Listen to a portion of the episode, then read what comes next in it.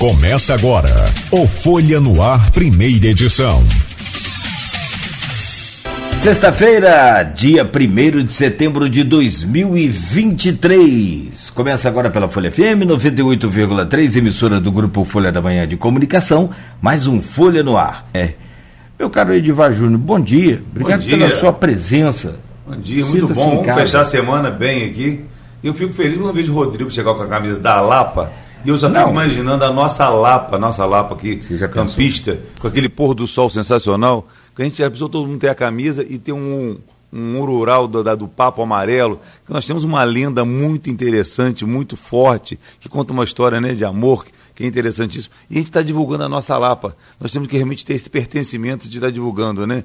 O, o Lapa de Rodrigo ele está amplo. Ele serve para campo, serve para a Lapa do Rio, serve para outras lapas de sucesso. Mas nós temos que badalar a nossa lapa aqui. Eu tenho muito do aquele umbigo enterrado aqui na cidade. E aí eu fico sempre querendo é, propalar e falar das, das coisas da nossa região, dos bens, dos, das belezas da nossa região, né? do nosso potencial que nós temos aqui. Não, agora, o, o, a primeira pergunta do dia. O que, que, que, você se veste como você quer se apresentar, se vender para a sociedade, para os uhum. amigos. O que, que significa o camarada chegar sexta-feira, depois de uma semana longa, um mês longo que nós tivemos de agosto, não teve um feriadinho para você é. descansar, e o camarada chega todo saradão, malhadão, sexta-feira, seis horas da manhã, com a camisa da Lapa. Da Lapa, né? Qual o recado que ele quer dar? É, Vambora logo. Primeiro, o saradão, vamos interpretar pelo lado saudável, né? Que ele está dando um bom exemplo, né? Já que ele está na mídia, está aqui no mar, está na visibilidade aqui, está vendendo saúde, isso é muito bom. E agora essa camisa da Lapa, acho que é assim, aquela Deus desacelerada, de vai desacelerar e vai começar agora. Acabou o programa, acho que. Tipo aqui, assim, é, vamos embora logo já que eu tô sei, indo. É, tem boteco que eu sei que abre 10 horas da manhã tá aberto já. É. Com direito à, defesa, é. Rodrigo. Réplica e tréplica. Pois é. Não, quem dera, né? Se pudesse dia, assim, né? Se pudesse sair daqui e já partir. Mas não é assim, né? bom dia, tem... Rodrigo. Bom dia, bom dia, Cláudio. Amanhã tem folha, né? Pois tem é, jornal tem jornal amanhã. Cedo das Bom dia, Beto. Um bom dia especial ao Edivar. Sempre um prazer receber aqui. Eu falei para o Edivar, eu perguntei se ele lembrava a última vez que ele esteve aqui, né? E porque o Edivar, uhum. ele vai em tudo que é, tá em tudo que é lugar, né? Convidado. Mas aqui ele demora a vir, tá? Ele, é, a última vez sim, que ele veio aqui sim. foi 26 de janeiro. Fala com Dona Dilma. Olha é, só quanto tempo que ele já não vem aqui. da casa aqui, realmente. É, mas, essa casa aqui, claro, esse prédio onde funciona a rádio tem, é, um, sim, tem uma, uma, uma, história muito forte. Claro que... Aqui é que começou a Feira, Feira das, das máquinas. máquinas. Isso aí. Foi nesse prédio aqui. Esse prédio aqui funcionava a Feira das Máquinas. Porque é. FEMAC quer dizer o quê? Feira, Feira das Máquinas. Das Máquinas. É, eu já se eu, se eu sofria bullying quando eu era jovem, era isso, era a musiquinha da Feira das Máquinas. Foi preparada por Eli Miranda. Eli muito Miranda, bom, nosso sambista, né, nosso saudoso Eli Miranda. E depois que encantou esse samba foi o Oswaldão. E tinha uma musiquinha da Feira das Máquinas, não vou cantar aqui hoje para vocês. Não, não, não quer... Eu não conhecia. E aí, assim que eu entrava no colégio, todo mundo já cantava musiquinha. Então era um marketing que funcionava. Você né? tem, você tem a música? Ah, não, eu não. também não vou cantar, né? É. Mas, não, mas eu acho que tem no YouTube aqui, não tem? De, de conforto ao seu lar, sem fazer A voz está complicada agora de mais cedo. Mas era uma musiquinha, ele Miranda fazia esse samba com maestria, ele que criou esse samba, e era um marketing. Você vê que meu pai já tinha uma visibilidade de que só com propaganda, só com marketing você vai botar a sua empresa, dar visibilidade à sua empresa e mostrar o seu produto. E é o que nós temos que Inovação, fazer. né? Porque... Inovação. Nós temos que vender o nosso produto, nós temos que vender, mostrar a nossa cidade. É por isso que eu digo que nós temos que mostrar o nosso país, o nosso estado do Rio, né? Hoje uhum. estamos sofrendo demais com essa canetada. Que eu falei, gente, fui para essa semana, vou, vou até antecipar esse assunto. Que eu falei, estava indignado, fiquei indignado total quando teve essa canetada de, dessa concessão mal feita do, do, do Santos Dumont e Galeão. E hoje em dia, praticamente para se chegar no Rio só com baldeação. Como é que você pega, pega o maior roteiro turístico do Brasil, que é o Rio de Janeiro, e, e faz uma canetada mal feita entre, entre a Prefeitura do Rio e o governo federal? Isso aí veio complicar, os senadores também, que são, estão pelo Rio de Janeiro, estão vendo isso aí, como foi muito mal feito. Prejudicou Campos demais. Campos Sim. acabou perdendo. Já tínhamos um, um voo já que era do Caravan, aquele voo de nove lugares que era ligando Campos Rio, onde a gente estava pleiteando Aumentar. que voltasse o ATR de 70 lugares para o Rio de Janeiro, que é fundamental a ligação de Campos com a capital. Já perdemos todos os voos, perdemos a ligação de Campos Vitória e agora vamos ficar só com Campos Campinas. E esse Campos Campinas, a gente tinha uma luta muito grande para poder se tornar dois voos. E estava prometido para o dia 29 de outubro, já aconteceu os dois voos, dois voos Campos Campinas. Vamos, foi barrigado aí para o ano que vem, para o segundo voo. A partir agora de outubro então, já vai mudar o horário só, vai para 11 horas da manhã. Ele, ele acontece hoje é na parte da tarde. Então hoje no aeroporto, a gente tem aeroporto lá com a Só para um voo. Só para um voo. Só para um voo. Até os voos, acho que até o número de voos é, offshore que tinha também diminuíram bastante. Né? Diminuíram né? bastante, sim. Mas é, é, a, a, concessionária do aeroporto vinha, vem cobrando bastante. Eles estão tomando algumas ações já, começaram a refrigerar, já instalaram um Wi-Fi no, aeroporto, falta aquela coisa da lanchonete ainda. Mas agora com o voo vai ficar difícil realmente alguém achar interessante ir para lá somente com o voo. Agora, esse voo, te digo que, é, a, eu, pelos dados que eu tenho, 75% do voo é de lotação. Ele, eu digo que chega quase sempre a 100%. É comum chegar no aeroporto e esse voo está vindo lotado ou indo lotado, entendeu? Mas, é, não seria o caso. Ele vem de onde? É... é... Campos Campinas, porque Campinas é uma Ele sai rugby. daqui direto. Sai de Campos vai direto para Campinas. Campinas é uma rugby. Qual é a minha luta? É que Campos se torne a rugby do estado do Rio. Uhum. Porque nós temos 16 municípios aqui em volta.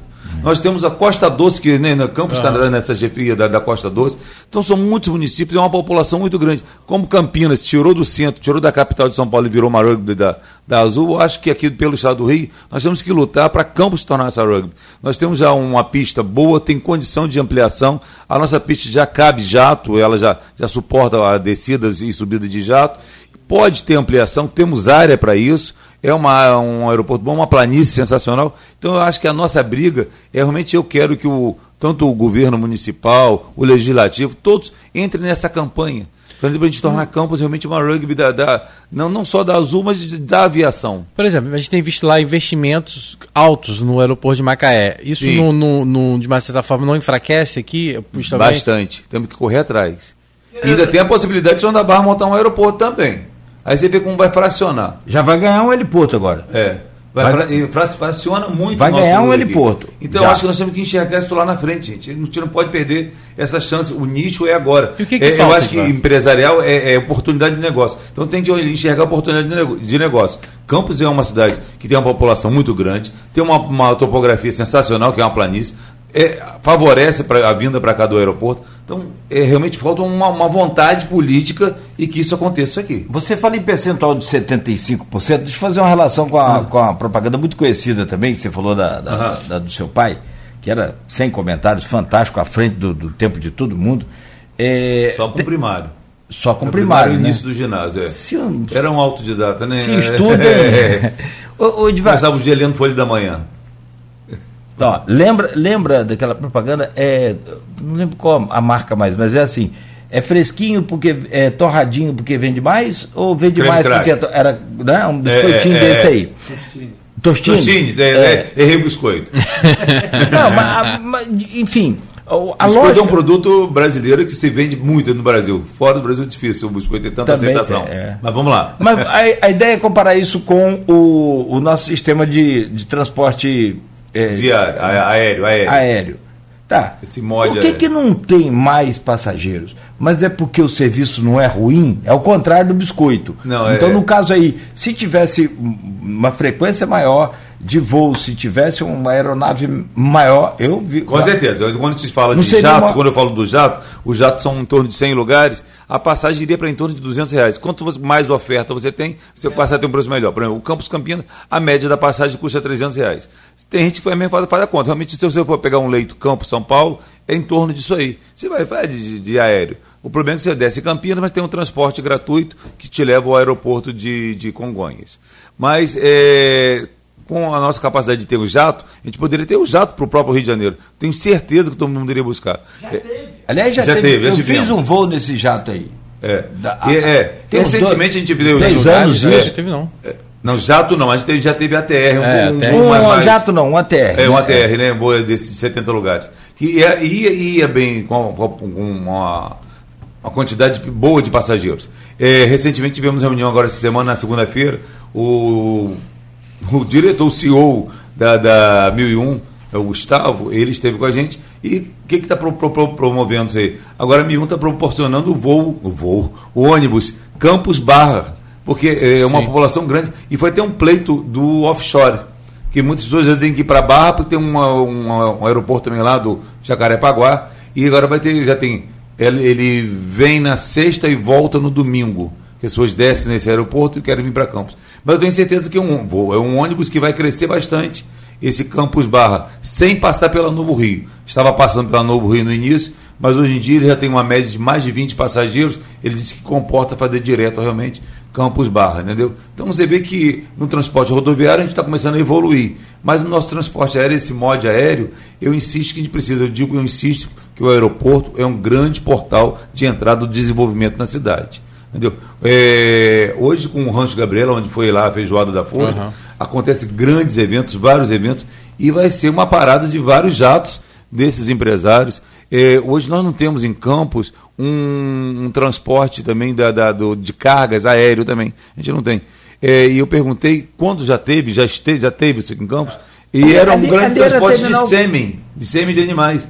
Era, era o grande cliente, ah, era legal. isso. Era isso, não era, era mais. terminal alfandegado, não sei se. Terminal alfandegado. Acho que Campos continua sendo Continua, não sei. É, não perdeu seu Isso foi na época ainda de, de Arnaldo Viana prefeito. É. Transformou em é. alfandegado, que aí você é. consegue até. A concessão foi assinada no governo, base dessa concessão de 30 anos, que eu bato muito nisso aí, porque foi uma construtora chamada Infra que ganhou essa concessão, prometeu um investimento na casa dos 98 milhões e nos primeiros cinco anos 28 milhões de investimento. Estamos aguardando.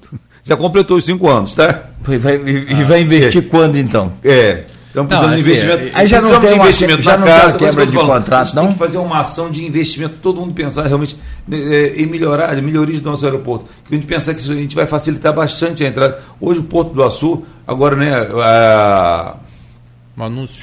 Anúncio de 15, 15 bilhões de investimento, realmente é fundamental para cinco grandes projetos. E chega como aqui? Os engenheiros, todo mundo que vai trabalhar nesse projeto, chegam via aérea. Uhum. Entendeu? E aí hoje agora vai ficando, ficando difícil. A pessoa do sul consegue vir para campo porque ela faz realmente essa parada, essa baldeação em Campinas. Mas quem vem do norte, nordeste, de, de Minas realmente também, fica difícil, cada vez mais difícil se chegar a Campos. E aí, essa dificuldade que não podemos ter isso aqui. A gente tem que facilitar não. o acesso à nossa cidade, à nossa região. É a questão do voo entre Campos e Vitória que teria, também, porque você sabe que muita gente vem do Espírito Santo também para cá, né? E ah, é perto, é relativamente perto. Mas tendo voo, com certeza, é, essa, essa, ligação ficaria muito mais fácil, né? É, ontem eu tive, fui, participei na Câmara de um evento sensacional feito pelo Bruno Viana, o vereador Bruno Viana, onde ele reuniu ali vários empreendedores júniores. Eu até falei uhum. assim, eu acho que eu sou o empreendedor júnior, júnior de nome já, sou um empreendedor júnior, mas eu falei, eu estou no grupo 50 a mais, que já estou há muito tempo nisso aí. E ele trouxe o Tiago, que é do Partido Novo, foi até candidato a vice, se não me engano, do, do, do lado pelo Partido Novo. Um cara com uma fala ótima, uma, uma palestra sensacional. E, parabéns pelo evento ontem, tá, Bruno? E, e, ele veio pelo voo de Vitória, Vitória Campos, porque ele vinha, vinha de Minas. E eu falei, você foi dos últimos a aproveitar esse voo. E ele falou que veio lotado também. Mesmo assim, Vitória Campos veio cheio. É Vitória Campos daqui vai para o Rio? Como é que é? Não, Não, só para em Campos. Para em Campos. A nossa parada era aqui. Ele saía Campos Vitória, Vitória Campos. Ele tinha essa, essa, essa, alguns horários. Era um da manhã, outro no final do dia. Agora o Campos Rio vai encerrar, vamos ficar somente com Campos Campinas. Não é viável, por exemplo, ter um voo tipo é, Vitória, Campos e Rio. Rio. É, seria excelente. Mas agora tem que resolver essa parte técnica. É, a canetada, ela foi uma, uma, uma, canetada política, e a gente agora ficou com essa limitação do, do, do, do Santos Dumont, agora a Azul encerrou os voos. É, aí agora, ah, vamos buscar outra empresa aérea. Mas temos que ver se realmente, é, tecnicamente, vai ser viável para o Santos Dumont receber esses voos. Como que foi essa, essa, essa resolução, que me parece que foi muito mal feita é, entre Galeão e Santos Dumont. Né? Botou um limite que, é, num raio de 300 quilômetros, tem que parar no, no Santos Dumont. O Edvar, você desenvolveu o raciocínio. Quer Bom, é, só para deixar pegada? claro que é, é Por como favor. o Rodrigo falou assim, Edvar, deixa claro, olha só, ainda continua ainda o voo Campos ainda Vitória e Campos Rio, mas já está encerrando já esse voo, depois dessa, dessa, dessa cor, dessa canetada que eu digo, a gente vai ficar então com o aeroporto somente com um, um voo Campos Campinas, que vai mudar até para as 11 horas, e vai passar a ter vindo aos sábados e voltando ao domingo, que não tem ainda no momento. E está previsto para fevereiro, então nosso aeroporto vai ter um voo só diário é, e vai passar a ter dois voos diários a partir de final de fevereiro, Campos Campinas. Mas que a gente precisa pleitear muito mais, então deixando claro isso aí. Agora, olha só, foi encerrado, não só foi, não foi privilégio, ou aliás, um castigo só para Campos, não. Foi também encerrado o voo para Vitória, para Brasília, do, do, saindo do Santos Dumont, tá, gente? Para Brasília, para sete roteiros foram encerrados pela Azul. Aí pergunta por que a gente pode voltar isso? Aí a gente precisa agora de uma conversa de alguém na área técnica, quem tem a concessão hoje em dia do aeroporto, é, que comanda isso aí, é a Codenca, precisamos, junto com a Codenca, do setor produtivo, poder público, a gente reunir com a Azul para saber o que, a gente pode fazer para melhorar, para Campos ter esse, mais voos, né? E isso não está previsto, esse tipo de diálogo? Ainda não. Ainda não. Então a gente está com boa vontade. Tem uma boa vontade da Codenca, já me procurou, tem uma boa vontade da nossa parte, mas precisa ajustar. É, é, toda essa conversa, Rodrigo, pediram online. E eu até fui uma das pessoas que falei assim: eu gosto de presencial, eu gosto de estar cara a cara. Eu falei: se for preciso, a gente vai a São Paulo para reunião. E é isso que tem insistido que a gente tem uma reunião presencial. Mas vai ser bom que vai ter uma clareza realmente como que ficou essa história do Santos Dumont e do Galeão, que realmente há uma intenção. Quando a gente vê por fora, a gente quer que o Galeão tenha uma expressão muito forte. O Galeão é um aeroporto de grandeza e eu, eu fico muito chateado quando o estado do Rio perde várias coisas para São Paulo, como nós perdemos a importância do nosso aeroporto Galeão, como a gente perdeu a importância do nosso autódromo do Rio de Janeiro e como hoje São Paulo corre atrás do carnaval. E, e eu sou muito favorável que cada um crie, crie sua identidade e não copie entendeu? Recentemente eu estava circulando pela região dos lagos aqui e a gente sabe como que é forte o, o jazz em Rio das Ostras. Parece que é sinônimo de Rio das Ostras é o festival de jazz. E eu vi algumas cidadezinhas em torno fazendo também festival de jazz. E aí eu até questionei com o pessoal do turismo, eles falaram, não, não, é um, é um para fazer parte do circuito. Mas eu, sinceramente, eu gostaria que cada cidade tivesse, uma fosse a cidade do samba, ou se fosse outra cidade, como conservatória, tenha é, um outro tipo, um outro ritmo também lá, né? É, então, cada um criasse uma identidade. Eu acho que eu sou favorável muito a isso. Eu digo que a gente não precisa inventar a roda. Quando você vai para o sul, você vê Gramado, é um tipo de turismo, mas ela tem do lado Nova Petrópolis, também que se badalou na cerveja. É outras cidades também que, que vão procurando Ivoti com cachaça. Nós temos cachaça, nós temos muita coisa aqui na nossa região. Então, cada cidade, outra com champanhe. Então, cada um criar a sua identidade, entendeu? Eu sou muito favorável a isso. E eu, com meu, esse barrismo meu, eu fico muito chateado quando São Paulo rouba as, as ideias do estado do Rio e leva para lá e acaba virando um sucesso. Né? Você vê que o Carnaval de São Paulo cada vez cresce mais, fez um canal de televisão mudar uh, as datas, ampliou o período de carnaval para isso aí. E aí vemos um autódromo lá com cada vez mais forte, o de São Paulo vendo, vendo né, o aeroporto de São Paulo, dois aeroportos, agora com uma rugby em Campinas. Precisamos de uma rugby aqui no estado do Rio. E eu sou favorável, minha bandeira é o seguinte: que a rugby do, da, da, aviação seja Campos. Campos, eu tenho certeza que é um município centralizador, é, é, é um. Tá já no norte do estado, pertinho do Nordeste, que é um roteiro turístico sensacional, muito procurado por brasileiros. Então eu sou favorável que Campos seja essa rugby da aviação. E a gente teve exemplos recentes, né? Que mostra que Campos tem, é, é, pode ser essa rota. A gente teve voos, teve até a confusão que deu com o voo do Pedro Sampaio, sim, depois, sim. que mostra isso, que a, a, possibilidade de que aqui é um lugar muito estratégico para essa distribuição regional.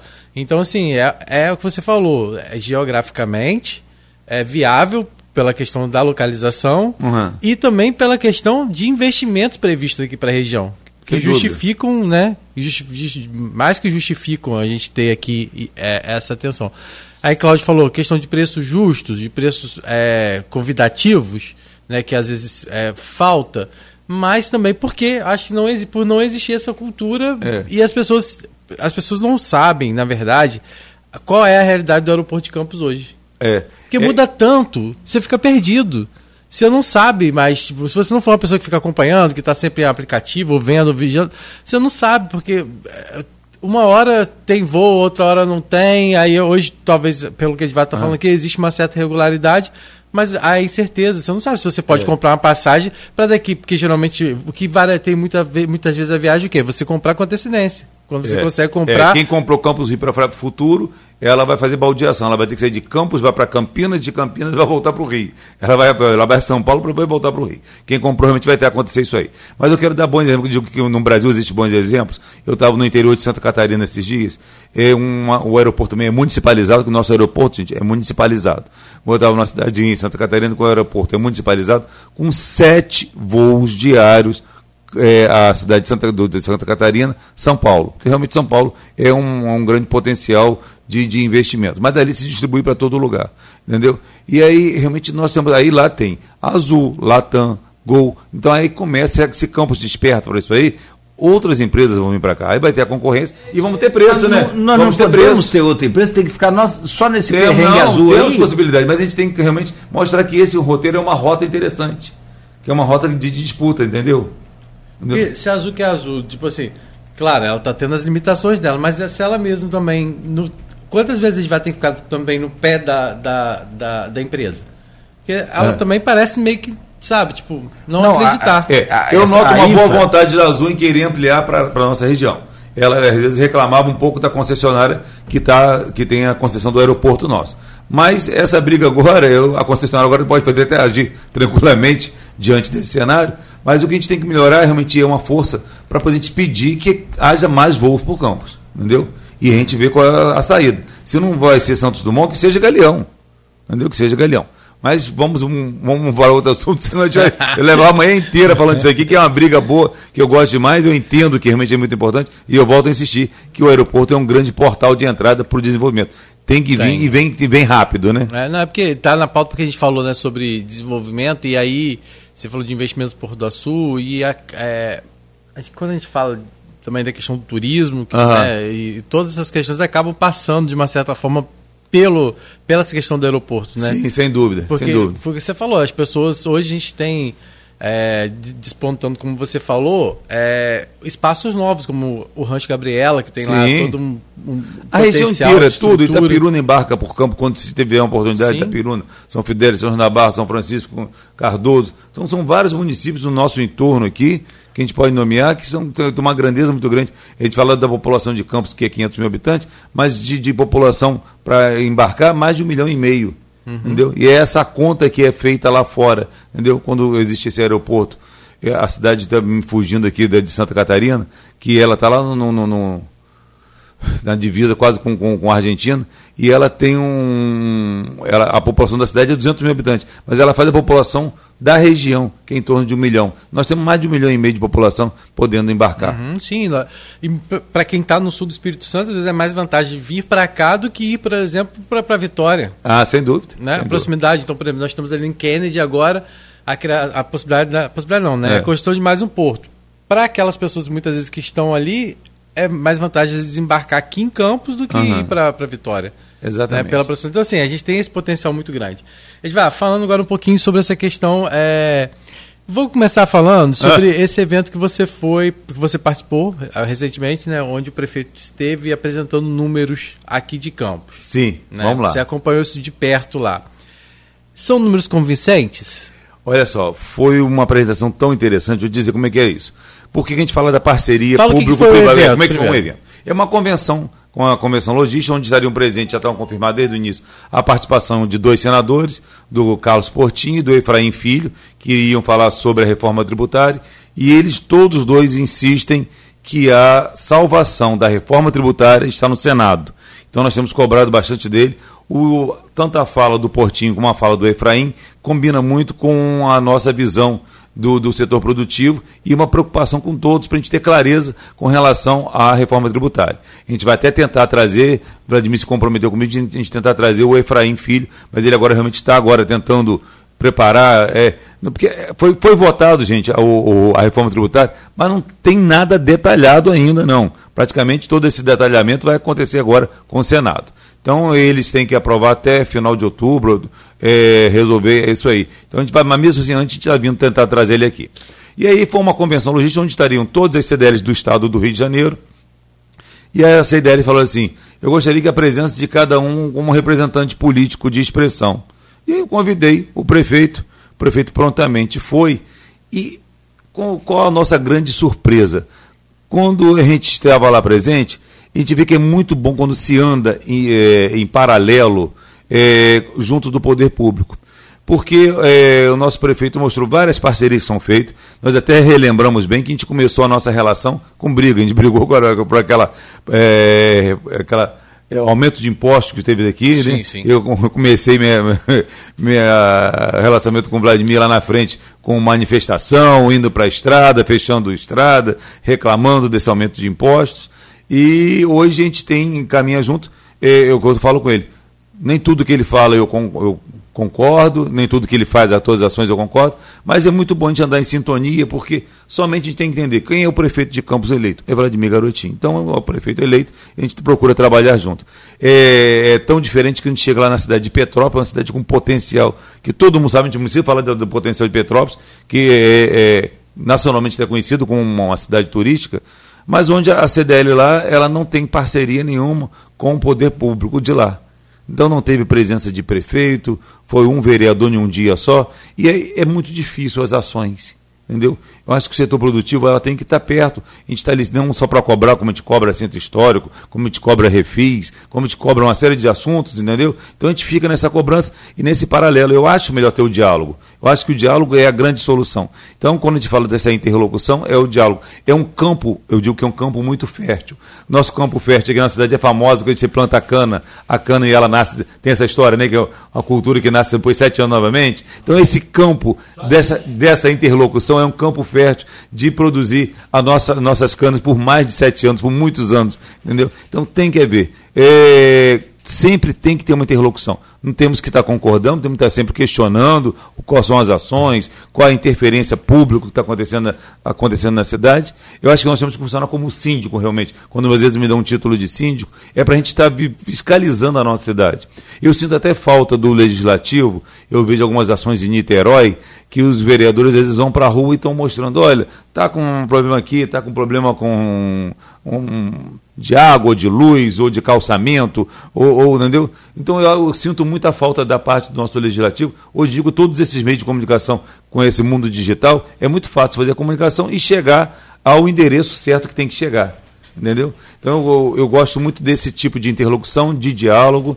É... Mas os números apresentados lá, fala crescimento econômico, é, é, isso é notável realmente para o setor hoje? É, é, o crescimento foi superior ao crescimento nacional. Né? Eu acho que uma cidade que mostra um crescimento desse, é, há fechamento de empresa? Há, mas é uma renovação muito grande. Hoje nosso número de mês é, é, é absurdo, né? o crescente. Então eu digo assim, Rodrigo, você de repente é, é, trabalhava em uma empresa, estava como gerente, e de repente você sai e resolve começar a sua empresa, entendeu? Há um crescimento de novas empresas. No, Campos tem um, um, um número de, de empregos aumentando sim, entendeu? Eu digo que tem, a gente tem. Os números nossos são muito positivos. Eu acho que o segundo semestre ele, ele tende a ser melhor ainda do que o primeiro semestre, entendeu? É, questionam, questionam sim, mas eu acho que nós temos que parar de ficar com essa história do Pires na mão. Eu digo que o que ah, foi muito acostumado a gente ir com o Pires mão, eu digo que a gente vai com uma travessa de empadão, de pedido, aquela travessa vazia, porque a gente só quer pedir. Gente, nós temos que, como empreendedor, enxergar as oportunidades. Entendeu? Quando se fala que hoje Campos tem uma série de fazendas da, da, das placas solares, porque aqui em Campos a instalação dessas fazendas de placas solares, ele já dito por vários deles, fica 30% menos a instalação aqui, porque nós somos, somos uma planície. Então, olha que grande oportunidade, mas está vindo gente de fora explorar isso aqui. E quem daqui despertou para isso? Poucos empresários despertaram para isso. Olha só, nós temos uma planície. Um, o dinheiro não, não, uma, uma não extensão, trabalha, né? 4 mil quilômetros de município com, com certeza com áreas que você pode estar explorando essa, essa energia solar né? e, e vender. Então as pessoas de fora estão vindo para cá para comercializar isso aqui. E às vezes o empresário daqui fica, como eu digo, às vezes com uma pirex de empadão vazia, só querendo pedir, pedir. Nós temos que entender essas oportunidades. Deixa oportunidades com o Porto do Açu de ampliação de horário do nosso comércio. Deixa eu só pegar uma carona na, na, na, na fala do Rodrigo. É, na, na, boa pergunta do Rodrigo. Uhum. E aí, assim, é, porque muito se discute, é, e a gente, eu procuro segunda-feira pautar aqui sempre o, o, setor produtivo. Sim. Que é, é da onde eu vivo diretamente, que eu vendo propaganda para todo mundo, vendo para você, te perturbo É. sempre, a gente faz boas parcerias. E agora o Plínio Barcelar, todos os dois meninos agora são sócios ativos, eles podem ser presidentes, podem ser os futuros presidentes da CDL. Ah, legal, agora são legal. sócios ativos. Pedro É, e Re- Renato. Renato, muito bom, muito bom. É. Sou fã deles também. Os dois agora Parceiros sócios da ativos da CDL, é. É, Pedro fez questão de ser o contrato 001 da É. Folha. Isso, podem Muito votar bom. e serem votados. Na, na CDL? Na CDL agora, quem Bom, sabe? agora É renovação. aqui. Uma boa Vamos- renovação também, né? Vocês estão querendo lançar Edivar candidato, vão lançar Pedrinho aqui. Presidente da CDL. Presidente da CDL. Mas o que eu quero dizer é sobre. E, e segunda-feira eu trouxe aqui, a gente teve a oportunidade de trazer aqui no programa, o Maurício Guedes. Não sei se você já teve com ele. Cara, que, que cabeça pensante, que cara extraordinário. Ele é superintendente estadual de é, é, tecnologia. O cara é muito top. E eu perguntei para ele o que, que falta para Campos crescer, para Campos desenvolver. É, pegando o carona na pergunta É, do, só, do Rodrigo, só ele- quero unir só um- uma aspas nisso aí. É tão grande essa- esse crescimento, é tão forte aqui em Campos, que é, Campos, o estado, Campos foi a cidade que sediou o primeiro Empretec de startups. Entendeu? Sim, É, ele foi fundador do Parque Tecnológico da É, então. UF, da, da UF, É, Rio. então, nós- aquele professor Henrique da Hora, que é Henrique da sensacional, Hora, e ele que abraçou tudo isso aí, e Campos foi o primeiro startup de Empretec, o primeiro Empretec de startups aconteceu em Campos. Sim, mas ele Entendeu? não entende, e aí a- É. a, a- a linha de raciocínio dele eu achei fantástica. Muito bom você É. estar aqui hoje para a gente trocar essa ideia. Por que, que os empresários, poder público, eh, não usam o nosso parque universitário, a- a- a- os, os nossos cientistas, os nossos eh, já formandos aí, alunos também, enfim. E aí elevaria esse nível de investimento, elevaria esse nível de solução ou A- a- soluções para os problemas que A renovação e revitalização realmente está em cada empresário. E às vezes, se você não fizer isso, algumas empresas fecham. A gente fica até muito triste com algumas empresas fecham, mas elas não conseguem enxergar que nós temos um potencial hoje de, das universidades. Ontem, quando eu estava nesse evento lá do Empreendedor Júnior, a gente vendo uma força jovem intensa entendeu? atuando em várias áreas, podendo ser auxiliares, auxi- é, ficou muito na moda agora CEO, né? CEO. Mas você tá, parece, parece que quando você fala um CEO, você parece estar buscando aquela figura assim, meio cabeça branca. Não, não é esse não. Tem jovens CEOs e tem vários potenciais de técnicos que podem te ajudar. Eu acho que o mundo hoje está muito técnico. Todo mundo tem que entender de, de várias de conhecimento técnico em cima daquela, daquela área ali. E eu, eu vejo não só no comércio, como na indústria, que a gente podia ter um crescimento muito maior aqui, quando a gente enxergar que tivesse isso aí. Agora, lá fora se enxerga. E se enxerga um potencial que Campos tem. Continua Campos sendo uma boa cidade para vinda de magazines vindo para cá, de atacadões de, de, de, de- de supermercados, tão, continuam vindo para Campos. Vai ter inauguração de um em breve e tem mais outro agora pesquisando a nossa cidade. Então, a gente tem uma oportunidade de negócio muito grande. Temos que enxergar, sair fora da, da- do, nosso, do nosso convencional. Quando a gente fala do fechamento da João Pessoa, que está sendo um sucesso, o fechamento da João Pessoa, mas ainda tem o lojista que a loja com o cliente, meio dia em ponto, ele já está com a chave na mão. Pera um bocadinho, se você não pode ficar, se você, se você não pode designar então para um gerente, tem que saber designar poderes, é, ações. Então você tem que ter um gerente que vai fechar ali uma hora. Enquanto isso, tem as lojas de fora, pede para fechar, sabe que horas João Pessoa? Às quatro horas da tarde. Eu não vou citar o nome da loja de fora, mas tem existe loja de fora na João Pessoa, e elas pedem, falam assim, presidente da CDL, por favor, pede para ampliação do, do fechamento da João Pessoa, ser até às 16 horas. Entendeu? Então ela, ela já entende. O Porto do Açúcar está cansado de pedir para a gente amplia o horário de funcionamento do comércio. Entendeu? Então, seria bom o campus ter dois turnos. A gente iria estar gerando mais emprego, entendeu? Então, é isso que eu falo assim: a gente poderia ter o turno da manhã cedo. Realmente há um hábito em campos de se acordar cedo, de 8 horas da manhã, de ter o comércio aberto. Mas a gente pode prorrogar até às 19, 20, 21 horas, quem sabe, ter um horário de shopping. Se a gente fortalece o centro, isso ajuda tudo a revitalização do centro. É tudo um conjunto de ações. Então, é, é- é- e essa visão mudada, Mas não é atualizada, jogado muitas responsabilidades em cima de vocês, por exemplo, que eu acho que é a CDL que vai resolver isso. É, são- pensa assim, as eu acho que pessoas- por isso que eu, tenho- eu trago sempre as outras entidades irmãs, a SIC, Ah, sim. Varejo, todos Cajó. nós juntos fazemos, façamos uma ação conjunta. Não adianta te fazer sozinho. É, às vezes uma outra tem mais visibilidade, tem mais ações, mas todos têm, que estar imbuídos ne- ne- nesse objetivo maior. Entendeu? Uhum. É, às vezes fala assim, ah, você, você fica é, na mídia. Não, eu acho que Rodrigo e Cláudio vai lembrar, eu sempre tive isso aí, mesmo só como empresário, sim, a gente sim. sempre teve uma ação, procurava uhum. sempre estar tá atuando, sempre procurando defender o nosso, nosso município. Agora com a entidade, tem visibilidade realmente pela, pela CDL, mas é uma luta que a gente, eu, eu puxo para a gente e cobro do poder público. Por isso que eu digo que é um campo fértil, que quando a gente mantém um relacionamento bom com o poder público, bom assim, de diálogo, que a gente poder cobrar. Porque, por exemplo, se eu gero uma pousada em Lagoa de Cima, se eu crio uma oportunidade boa de negócio em Lagoa de Cima, depois eu vou ter que precisar de acesso. Então tenho que cobrar da prefeitura. Olha só, o acesso está muito ruim. Eu vou fazer uma pousada lá, mas eu preciso de um acesso. Quantos é, desses atacadões de, de, de, supermercados que montam na cidade, depois falam assim, eu preciso de retorno, eu preciso que a pessoa chegue na minha, no, no, no, meu, no meu estabelecimento. E, e, acontece. É por isso que a gente cobra aqui sempre das autoridades o quê? Obras estruturantes. Estruturantes. Precisamos de obras. Ah, é. Você quer ver o prefeito que o pessoal critica, fala mal, que foi ah. Alexandre Mocaibe. Quem iniciou a Arthur Bernardes, lá pela Togo de Barra, foi Alexandre Mocaibe. É. Você lembra? Quem fez a ponte?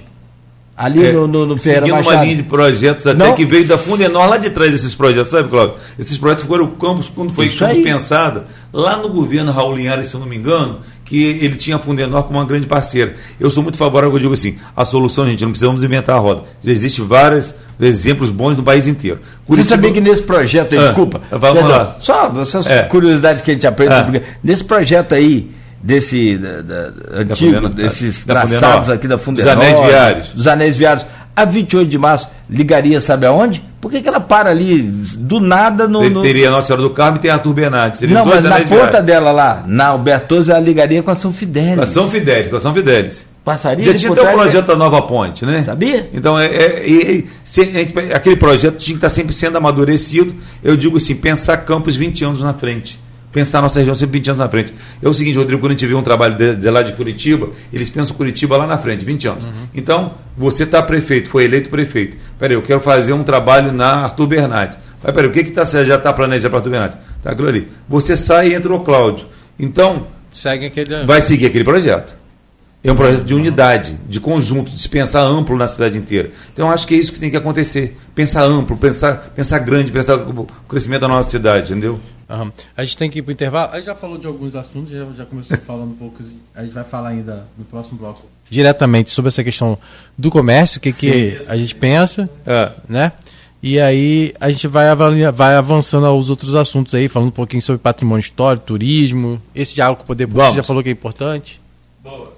Não, que você baixou para ler o telefone, alguma mensagem aí, ficou você assim. Só carinha baixa, tristinho. Eu achei o Rodrigo meio tristinho hoje. Tá bem. Não tá no gás dele todo, não. E a camisa da Lapa? A então, da Lapa não, não ainda tá fazendo, não, não funcionou ainda não. Não tá conexo, não coisa tá funcionando, não tá funcionando não. Ainda não. Ele é. tá na Lapa triste, tá na Lapa aqui dentro do. Ela pintando o cais da Lapa ali ainda. Tá na Lapa da é, ressaca. O rural não veio, não apareceu, não bateu o sino, não tocou.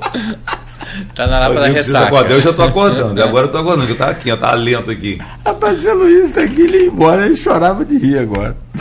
Ah, meu pai, tá bom. Edvar, deixa eu fechar então aqui rapidamente, pedir Vamos. licença, pra gente tomar mais um café.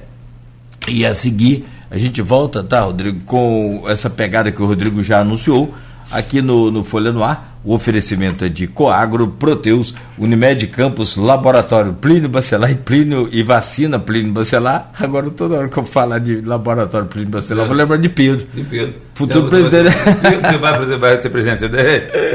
Acho vou que é um bom, pelo menos deve entrar com diretor. É para pegar experiência. Mas eu acho sim, que sim, sim. Puxar da diretoria, assim. Vai lá. É, assim, eu estou rindo não só por ser sexta-feira, com o indicativo da, da camisa do meu companheiro de bancada, Lapa. Lapa é. Isso não vai, isso vai viralizar. Se você ler o contrário, é, é uma APA da Lapa, entendeu? Né, nós vamos ter a APA da Lapa, entendeu? Né? Isso depois é. de meia-noite, ninguém segura, que aí o jornal já está impresso, já, entendeu? Tá de... Eu acho que eu indo para casa vi o Rodrigo naquele bar dos gêmeos ali embaixo do Campo da Cais ontem. Eu tô sentindo, eu acho que eu vi. Se para não era um gêmeo dele também. Para é meu vizinho ali, é... o nome do bairro é Para Você imagina o nível da clientela Acho que lá. ele tava torcendo o Fluminense ontem. Será?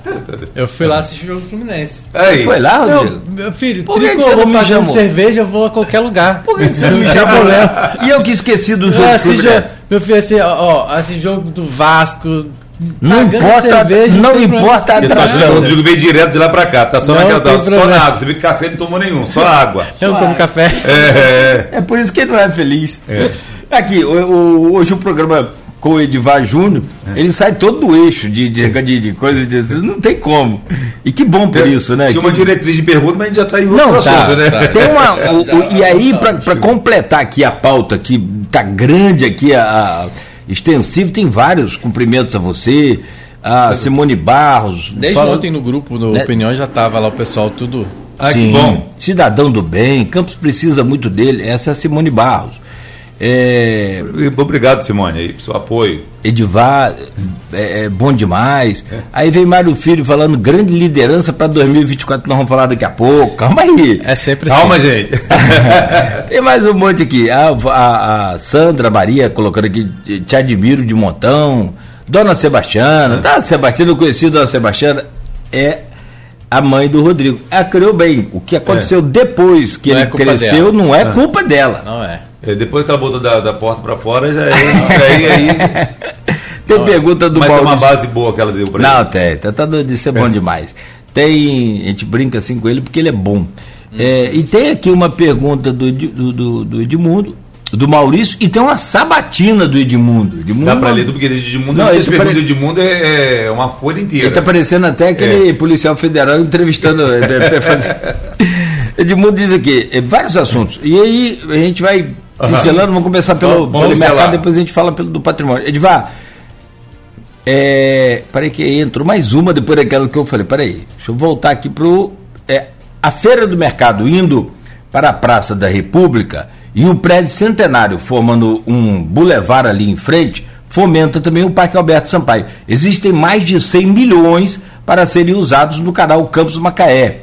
Não deveria ser proposto para que aquela região em discussão mais ampla, com participação da sociedade civil, o mercado é parte fundamental do centro histórico. Vamos lá. Eu sou super favorável à revitalização do prédio, do prédio do mercado, e com um trabalho de PPP, que seria parceria público-privada. É, a retirada realmente daquela estrutura metálica foi feita no governo Raul Linhares, que você passa a ter a, a fachada do mercado totalmente contemplada pela beira-balão. O mercado foi feito para a contemplação, para quem estivesse pela beira-balão, contemplar ali o visual do mercado, a fachada, um prédio que é belíssimo, de inspiração francesa, entendeu? E aí ele, é, eu acho que tem que ter um novo uso, aliás, um uso é, bem turístico internamente no mercado. A feira, sim, a feira vai mudar de local. É um projeto de mudar a feira. O secretário de Agricultura tem insistido que isso começa esse ano ainda, já as licitações. A ida para ali, para perto, para trás da rodoviária, que a gente chama de rodoviária antiga, né? É, o nome da praça está fugindo do meu nome. Praça da República, exatamente.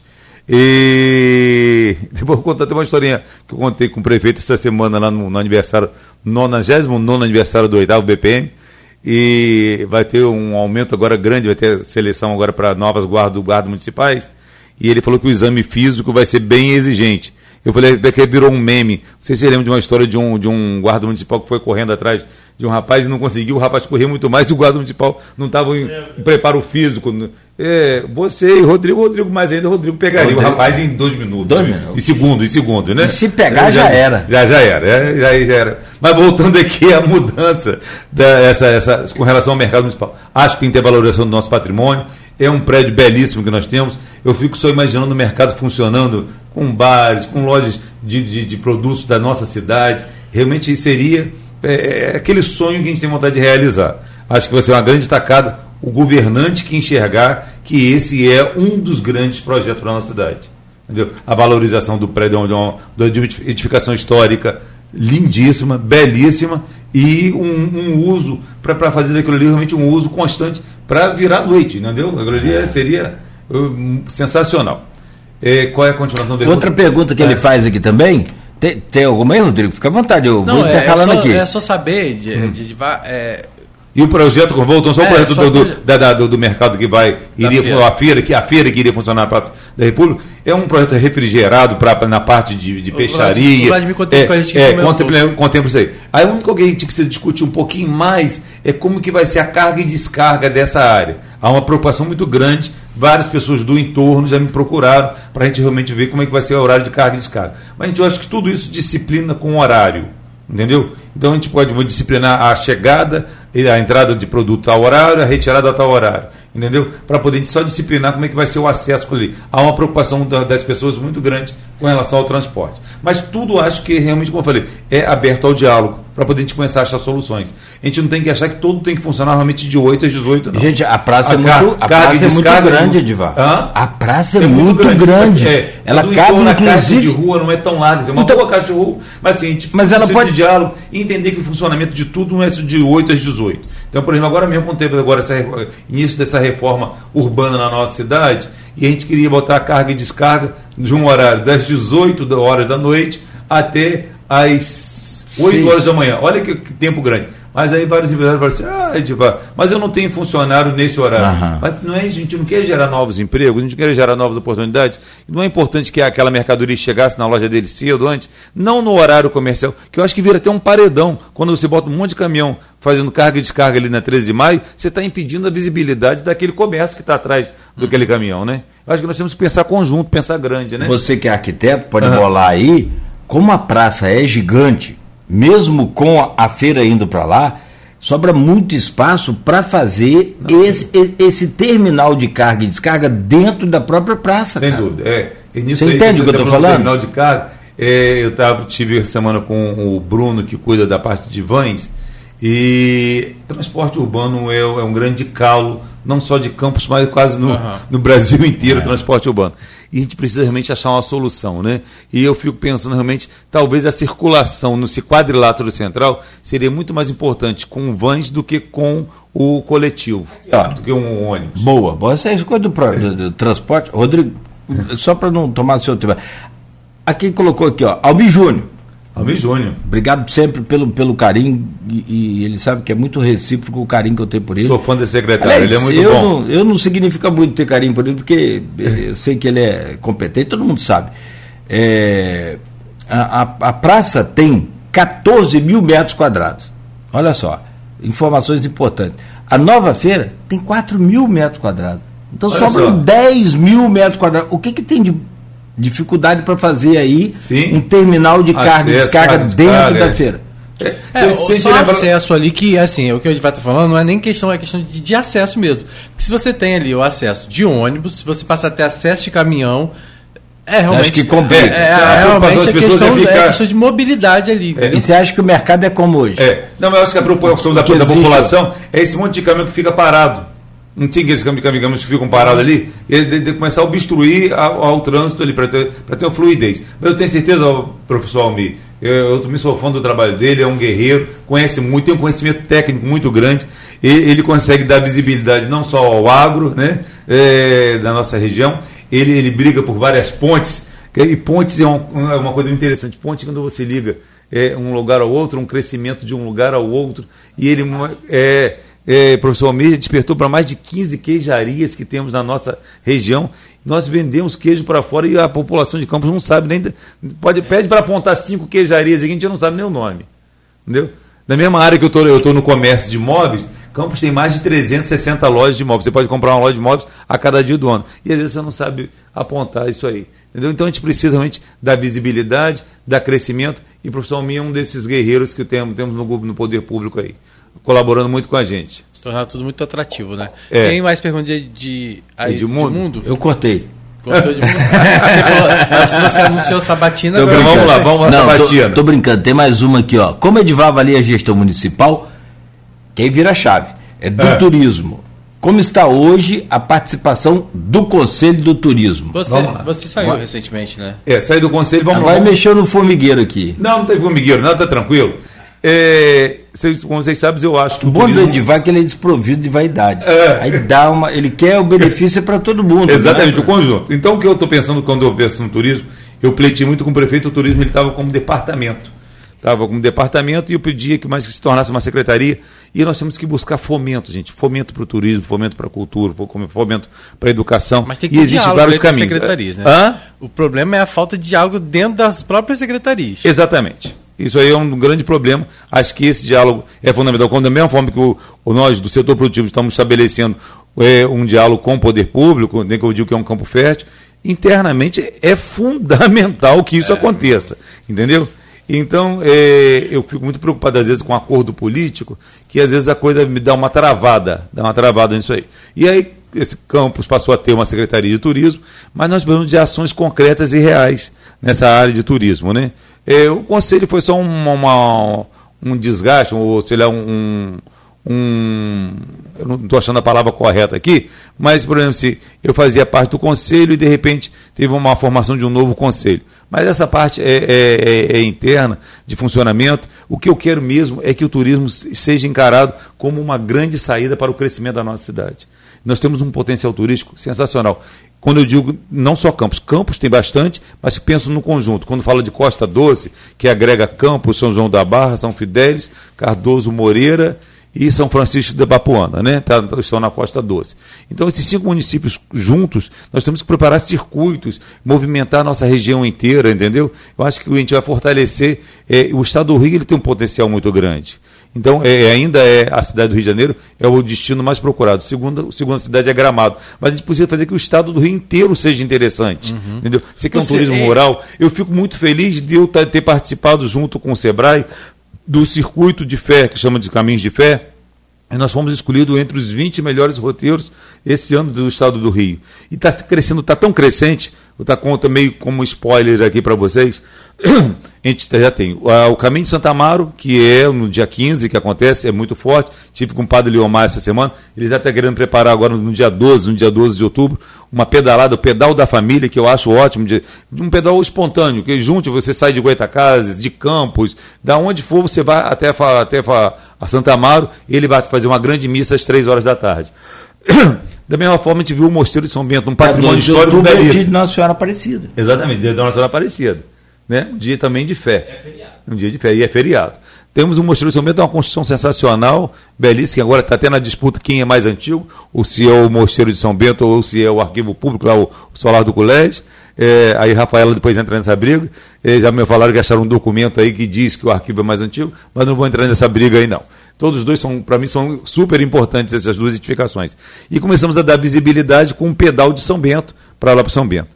Agora, recentemente, fomos procurados pelos arautos do Evangelho, onde vai acontecer o seguinte, gente, antecipando aqui, vamos ter o presépio, que já acontece, é um presépio europeu, é uma visitação de um presépio que diz que é sensacional, já teve ano passado e vai ter esse ano, é, no, começar no final de outubro, a visitação ao presépio dos Arautos do Evangelho, fazendo também parte do circuito da fé. Então a gente começa, em vez de a gente ter parar em Donana, já antes, logo antes ali, que bairro que ele é? Tropical ali? Uhum. Bairro Tropical. Tropical, Imperial. É, Imperial. É. é. Eles estão construindo uma capela de São Paulo, uma coisa sensacional, Sim. uma capela gótica, entendeu? E não é um gótico antigo, mas é com referências ao antigo, a gente chama de neogótico, mas é uma capela que vai ser a maior do estado vale a pena a visitação, já pela obra já vale a visitação, porque é belíssima, entendeu? Já vai entrar no circuito de fé, o, a, os, os Arautos do Evangelho, a Capela de São Paulo, a Igreja de São Paulo, e também o presépio, que vai fazer parte, da, vai ser a grande abertura do nosso Natal.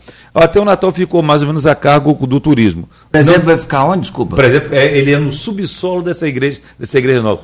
E, e é emocionante. Eles têm um trabalho de luz, de sonorização, que você sai de lá emocionado. É aberto, é gratuito, é visitação. Já está sendo construído? Já está sendo preparado. Já teve ano passado, está sendo melhorado ainda. E esse modelo só acontece na Europa e eles trouxeram de lá para cá. Já tem o subsolo já pronto, tem a estrutura pronto, toda pronta. Subsolo, e esse ano está sendo melhorado ainda, porque ele agora vai ter esse lançamento, em breve a gente vai estar tá lançando esse é presépio como parte do circuito de fé. Como também fui procurado é, e é pela, é feito por quem, desculpa? Pela Arautos do Evangelho. São os Arautos ali? No Tropical? Eu não, não conhece? Olha só, você passa por ali quase todo dia, né? Nem sabia que existia isso. Exatamente. Você não tem noção da, da, da, da, da estrutura física que eles têm. Entendeu? É sensacional. Eu fui à missa no último domingo lá e é uma igreja belíssima. Mas ela não é ligada a nenhuma diocese? Sim, a, a, a, nossa, ao nosso bispo, Dom Roberto, entendeu? Ah, tá, é a Diocese de é, Campos, entendi. É 20, 25 anos, se não me engano, eu posso falar errado a data aqui, que os arautos já foram reconhecidos como parte da, da, da, da Igreja Católica. Entendeu? Então, vale a pena visitar. Eles estão construindo essa capela de São Paulo. Você dá uma entradinha de carro, você vai ver conhecer. É lá no finalzinho da rua, mas vale a pena, uma construção belíssima e vai entrar no circuito. Por isso que eu falei de começo da visibilidade, que esse nosso município de 4 mil quilômetros quadrados, a gente tem uma série de potencialidades de coisas sensacionais acontecendo. Para quem não conhece, então, já existe esse. esse... Já existe, é bem antes do Atacadão do Barcelos. Logo na segunda, segunda gleba de, de movimento ali no Já bairro. existe o quê? É um, é um... A igreja, o presépio vai estar sendo montado novamente esse ano, agora mais aperfeiçoado para visitação Aí, além de dessa outubro. igreja, vai estar construindo uma outra, é isso? Um outro Tá, prédio? já existe uma igreja deles e estão construindo agora a igreja de São Paulo, que vai ser a maior do estado do Rio. Que existe uma em Friburgo e uma no Rio de Janeiro. E a de Campos vai ser a maior do estado. Ah, legal. Entendeu? Então vale a pena visitar. É uma obra tão interessante. Vi uma construção gótica nos tempos de hoje. Que é tão legal, sobre eu, eu, como arquiteto de formação, a, a estrutura é toda metálica, mas você nem imagina que tem uma estrutura metálica que levantou aquela capela. E aí depois, agora pela, pela, agora está vendo todo um trabalho gótico sendo feito né, por cima dessa estrutura metálica. Vale a pena visitar quem é arquiteto, quem não é arquiteto, quem é curioso, vale a pena ir lá visitar. É aberto, você pode visitar. curioso. Eu, quando fazia os pedágios, passava por lá. Passa lá, Rodrigo, você vai ver que é lindo o trabalho. Vale a pena depois trazer eles aqui para falar também. Vamos sim. Cláudio, aí falando um pouco sobre essa questão de patrimônio, já que a gente entrou, Edvar, muito se fala da questão da revitalização do centro. Sim. Né? E aí as pessoas falam que a preservação de muitos prédios aqui passam, passa também por essa revitalização. Aí se fala incentivo para isso, né? de como manter esses prédios históricos e como promover essa questão do retrofit. Aí foi aberta uma consulta para que os comerciantes né, demonstrassem interesse para que aí sim se pensasse nesse projeto. Como é, É. que tem sido isso? O que, que tem lá. avançado de fato?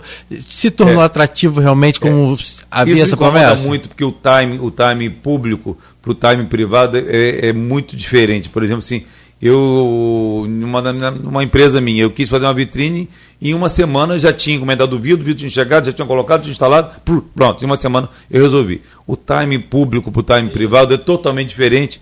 É, tem um projeto desenhado, traçado para a revitalização do centro histórico, penso que eu necessito eu, é, é, que seja urgente a, a implantação desse projeto, que se inicie esse projeto. Eu tenho certeza que esse projeto é um projeto que vai ser amadurecido ao longo da sua construção. Entendeu? A gente, vamos voltar aqui 10 anos atrás, no governo Rosinha, se fez quando dizia que o tatu estava solto pela cidade, que escavou a cidade todinha para passar toda a fiação subterrânea, preocupado com drenagem, aumento de calçadas.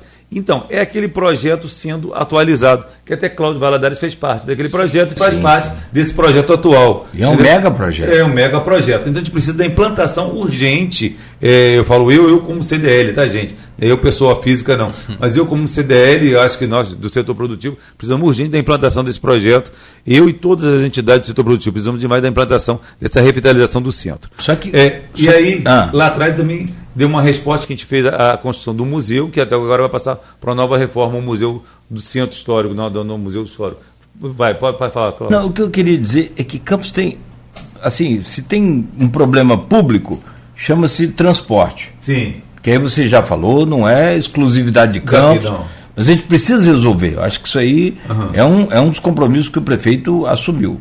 Agora, tem um outro problema que aí é de todos nós. Chama-se Enel. E está relacionado a esse centro também. Sim. A essa Depois da fiação- tubulação, a Enel fala que aqui a bitola ou o diâmetro estabelecido, gente, não vai caber a fiação. É, é, com relação à fiação, recentemente tem uma matéria também aqui na Folha, é, mostrando sobre aquela fiação toda. 70% da fiação, posso afirmar para vocês, que está externa e aparente, não tem mais função nenhuma. Porque toda aquela fiação já poderia ter sido retirada. Que você paga para a instalação de novo cabeamento para TV a cabo, para internet, para uma série de coisas. Mas a fiação antiga não é retirada. E isso cabe à Enel. E esse diálogo com a Enel em Niterói é péssimo. É péssimo. Entendeu? A gente precisa realmente ter um. eh, bater pé, que a gente precisa de alguém da Enel aqui. Como eu falei, que eu odeio falam, esse, esse diálogo online, eu prefiro de um diálogo cara a cara, frente O que, a que eles frente. falam? A Enel fala o quê? Que não pode Não vem, ter? não vem e mantém e, e cada vez eu acho que ela fica até omissa isso aí, entendeu? É, agora mesmo a gente vai precisar depois vou voltar a esse assunto também, de, de, de, que a gente vai ter precisa, é, o, a quantidade de pessoas negativas com a Enio é muito grande. A gente vai falar desse assunto do limpa-nome é, depois que eu falo uhum. do centro histórico. É, é, então, voltando aqui. então, só para só, só, só para pessoas de casa entender.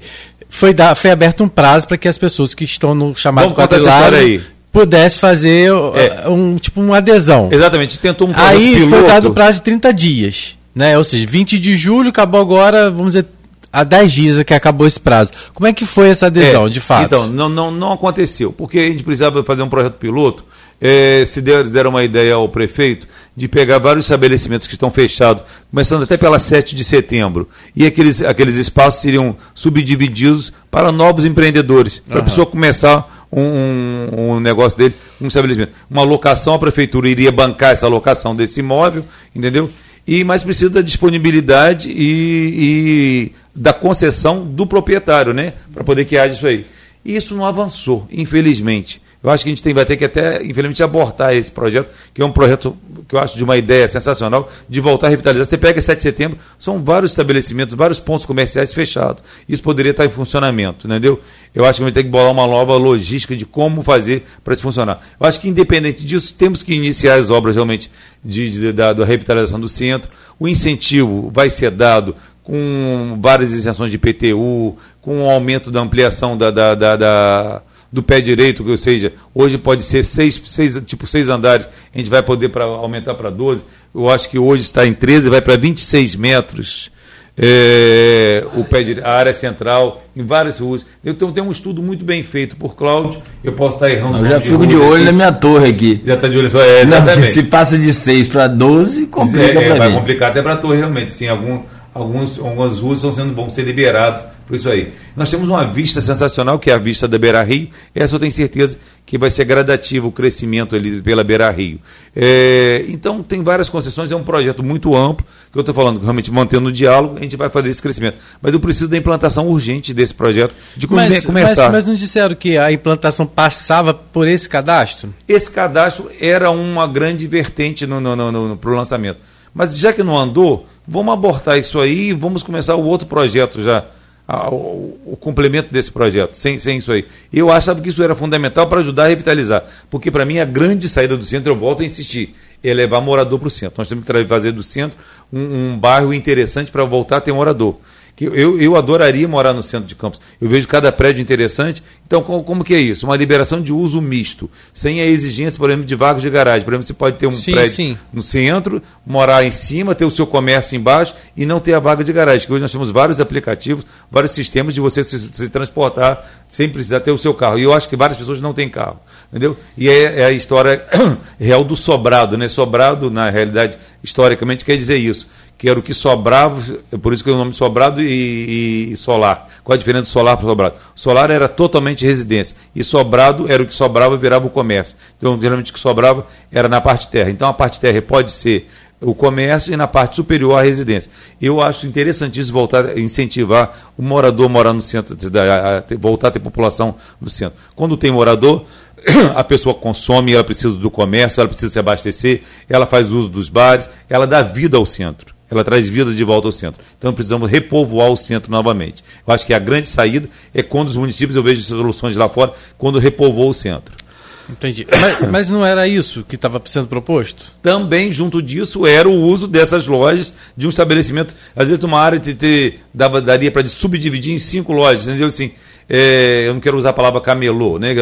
Seria o camelô. Sim, sim. Assim, é, é, então, eu digo, é um novo empreendedor. empreendedor os empreendedores, empreendedores júniores então eles poderiam ter pontos ali. Então aí também a gente pensava também em trazer para esses estabelecimentos que estão fechados algumas unidades do poder público, de funcionamento que possa ter acesso, para a gente criar vida realmente no centro. E qual o retorno que se tem em relação a isso? Vocês vão se reunir de novo? Vão tem alguma proposta, alguma expectativa? Porque, porque daqui a pouco acaba morrendo de novo o assunto, né? Porque tanto é que, por exemplo, se falava, se falava do prazo de, de 30 dias para que isso acontecesse e até agora você não viu ninguém falando que se andou, se não andou, como é que ficou? Tem umas coisas em Campos, né? Começa, é.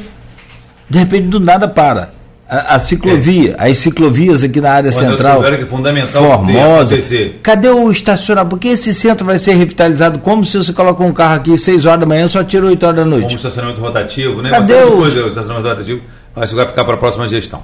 Acho, não tenho certeza que vai ficar para a próxima gestão. E o centro está quase que está acontecendo isso também com o centro, com a revitalização do centro, sabe, Rodrigo?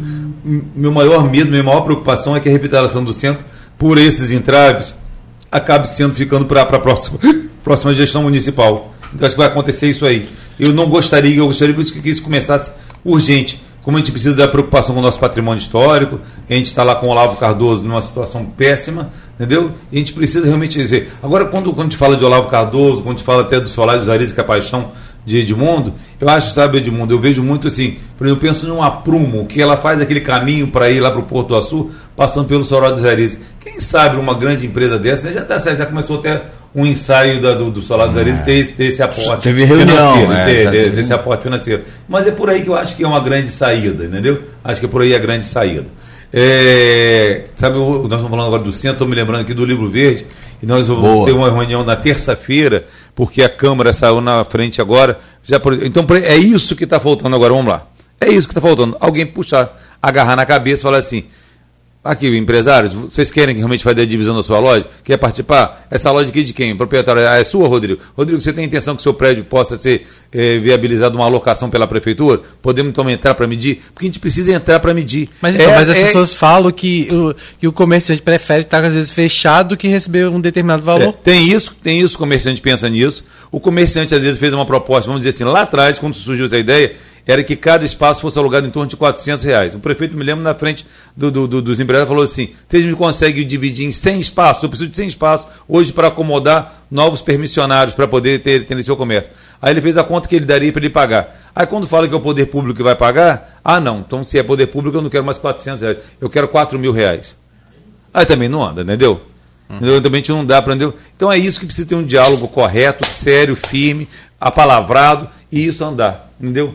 Então eu não sei realmente quem poderia estar tocando isso aí, que eu acho que precisa de alguém para fazer essa interlocução realmente entre, entre o poder público e a iniciativa privada para poder tocar esse projeto. Quem vai, quem vai visitar, quem vai bater de porta em porta. É porque, esse prédio aqui é seu. Não, esse prédio aqui o, é de, de, de Cláudio Nogueira. Porque o que vai Nogueira, ser dito pelo, dividir seu projeto? O que vai ser dito pelo poder público, mais uma vez, é que os comerciantes foram convidados a participar do projeto e não aderiram.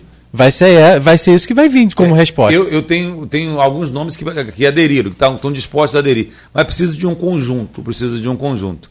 É, eu acho que a gente vai ter que iniciar esse, esse grande projeto, talvez com esses que estão aceitando, participando, querendo participar, que eu acho que tem certeza que a reboque vai vir todo mundo. Entendeu? Quem vai querer ficar com seu estabelecimento fechado e você pode, você, com conceito, quando você faz uma alocação para a prefeitura, você passa a ter isenção do, do, do, IPTU também, que é um outro grande incentivo, né? E você favorece para você ter uma melhoria na fachada do, do, prédio, né? Que é o verdadeiro retrofit. Ele internamente vai ter uma nova função, mas externamente ele passa a ter uma fachada valorizada.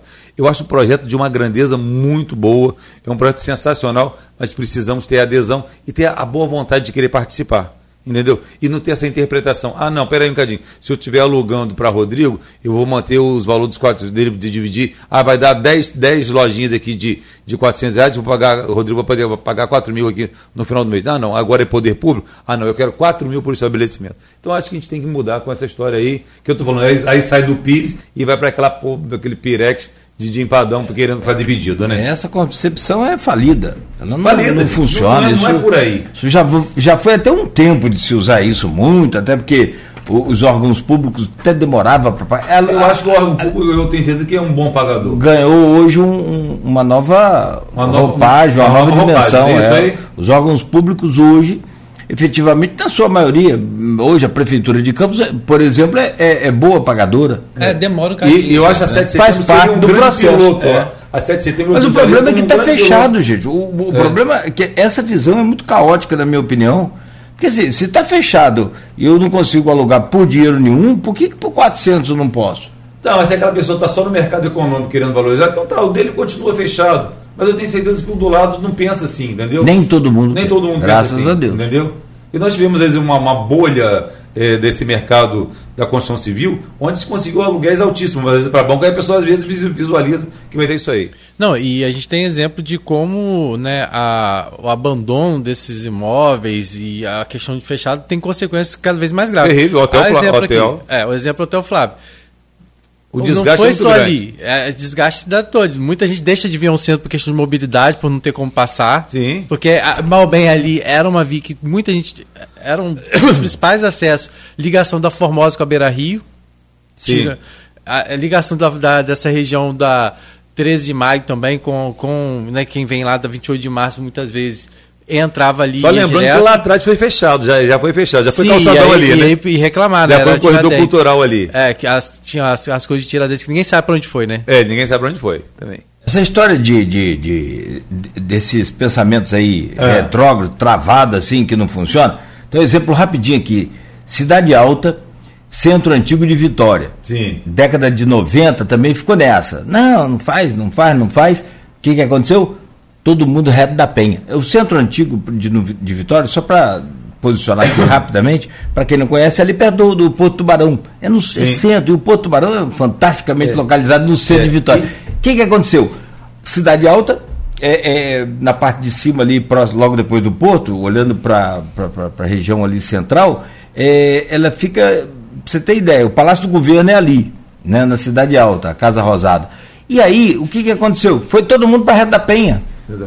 Aí, agora, sabe, eu voltei lá, sei o que aconteceu. Vit- O Espírito Santo saiu daquela quebradeira da década de 90, revitalizou suas contas, suas dívidas e negociações também com novos empresários. Hoje você tem um projeto lá para tanto Vitória quanto Cariacica, por exemplo, para investimento na área de porto, portuária. Sem dúvida. Então, assim, só para fechar, ce- a cidade alta está voltando a funcionar. Sucesso. Por Mas- quê? Porque viu que a- eles fizeram errado há 20 anos atrás, 30 É. anos atrás. Mas você pode ver, Cláudio, que essa gestão política dessas ações que vão realmente é, ocasionar, que nem, que nem a reforma que a gente resolve fazer na nossa casa, né? A gente sabe que vai ter um período de transtorno, mas depois a gente vai colher os frutos de você vai fazer uma reforma para melhorar. Você vai construir uma área de lazer, ou você vai melhorar o seu quarto, ou você vai melhorar a sua sala. Mas ela tem um período de desgaste da obra, é chato, é gesso, é poeira, é obra, tem aquilo ali. Então eu acho que essa gestão política e pública, eu não tenho, eu digo eu sou um neófito nessa área, e aí eu não, não conheço muito, mas eu acho que tem que ser tomado nos dois primeiros anos.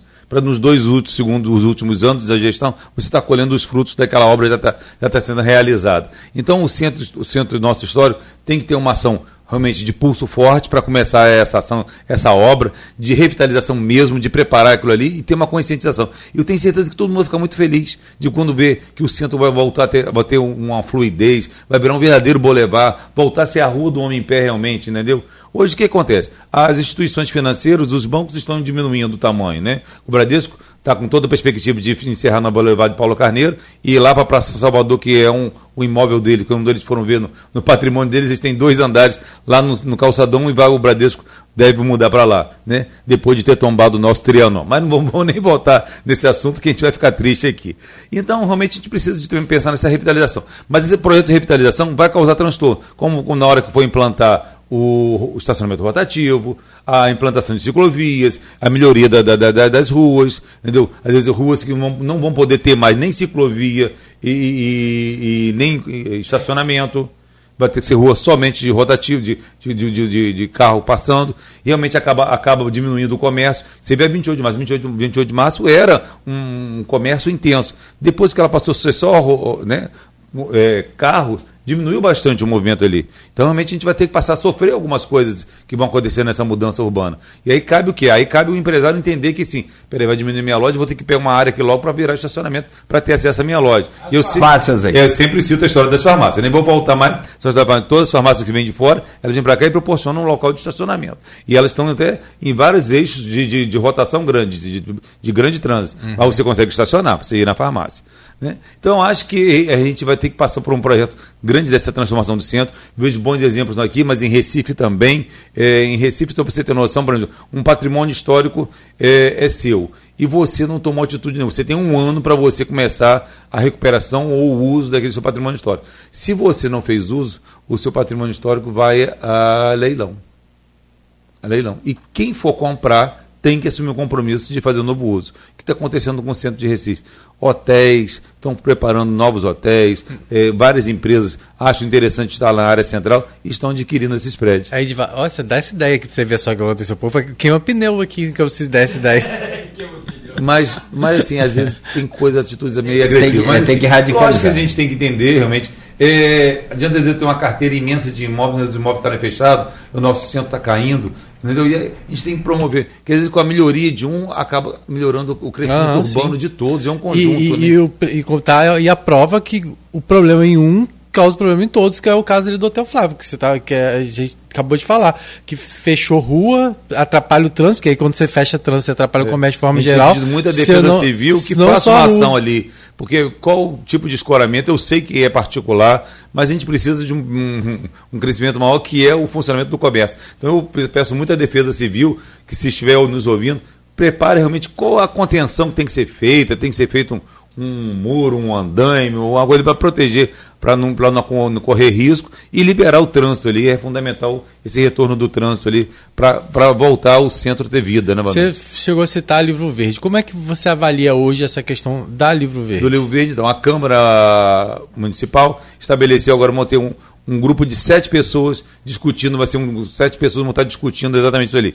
Dois representantes do Legislativo, dois representantes do Executivo e três representantes da sociedade civil organizada. Eu já tô, fui convidado para participar pela sociedade civil organizada. É, Terça-feira terá reunião, terá reunião. Aí eu posso estar passando para vocês quais são os nomes. Eu ainda não sei quem vai ser escolhido pelo Legislativo, com certeza o Rogério Matoso é o presidente do grupo, que foi ele que encabeçou essa, essa, essa luta aí, junto com o Marquinhos Bacelar. E agora do Executivo não sei quem vai estar representando, mas eu gostaria que quem fosse escolhido pelo Executivo são pessoas que pudessem ter ação realmente, entendeu? E Não que fizer só número, Só né? no campo da ideia. Só a gente precisa de um número. campo de ação real. Entendeu? E você acha qual é a ação solu- real? É uma ação complicada, bem complicada, tem várias arestas. Nós temos um patrimônio ali que ele é 50% de um proprietário e 50% já foi doado. Como é que faz a desapropriação de um imóvel desse? Doado, como assim? Ele é doado para. Eu tenho um nome aqui para quem foi doado. Que um proprietário tem 50%, que é da família Tardim, posso estar falando sobre a Tardim, Tardão, uma coisa assim. E 50% do outro do proprietário do imóvel, ele doou para a igreja Jesus de Nazaré, Maria de Nazaré, entendeu? É, então 50% é doado. Como é que se faz um- uma, uma desapropriação de um imóvel desse? Entendeu? Então nós temos uma, uma- uma- um caso já complicado aí. Depois temos o, a, a- quem tem a marca ao livro verde é o proprietário Ronaldo Sobral. Entendeu? O Ronaldo Sobral que tem a marca. Porque eu acho que só vai ter valor o conjunto, a gente ter o patrimônio junto da marca, funcionando o livro verde exatamente naquele local. Que a gente consegue só fazer essa identidade. Que muita gente não sabe que o imóvel não é do proprietário, não, não é do dono da marca, entendeu? Então a gente precisa fazer essa união todinha. Então, então são uma série de, arestas que nós temos que a- a resolver aí. E fora a dívida que existe também ainda, e não é, vamos dizer assim, não é má administração do Ronaldo, mas foi um período que passou de pandemia, uma mudança de comportamento de compras de- no comércio, então um muito grande, que é uma dívida de 1 milhão e 600 que tem que ser sanada, que é com financeiras, com banco. Entendeu? Então estamos vários probleminhas para a gente resolver, mas eu acho, acredito que essa comissão de sete pessoas vai dar primeiro um norte e agora um apoio muito grande da Academia Brasileira de Letras, realmente também todo mundo querendo. Livraria acho que tem que manter aberta, é cultura, é educação, e eu acho que cultura e educação é a grande solução. É. Agora é tornar isso viável, né? Tornar isso viável, né? Eu penso muito no que o monitor campista volte a funcionar ali. Lembrando que o Rio Verde já teve tipografia, quem sabe, já que a, a Câmara também acho que detém uma boa parte da concessão do monitor campista e passasse o monitor a ser rodado por ali. E um, um- uso gostoso dentro daquela livraria, que tivesse bons cafés, um restaurante, não só a, a livraria em si, né, um espaço de cultura, uma biblioteca.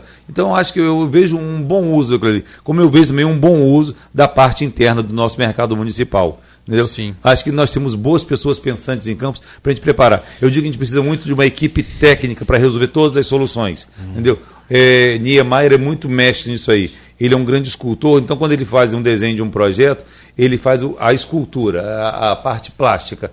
E aí quando fala assim, Niemeyer, mas o hospital da Lagoa que você fez internamente. Não. Um técnico em hospital que vai saber qual o tamanho de maca, qual a funcionalidade, funcionalidade daquilo ali. Então a gente precisa de, de um corpo técnico muito bom. A gente precisa de um corpo técnico na prefeitura, em todos os setores, para poder estar direcionando. Eu digo de um, um gestor público, ele não tem que entender de saúde, educação, mas ele vai ter um bom senso e ter boas pessoas que vão estar orientando ele. Assim, olha, o caminho na educação é esse aqui, o caminho na agricultura é esse aqui, o caminho na, na, no desenvolvimento, no urbanismo, no patrimônio é esse.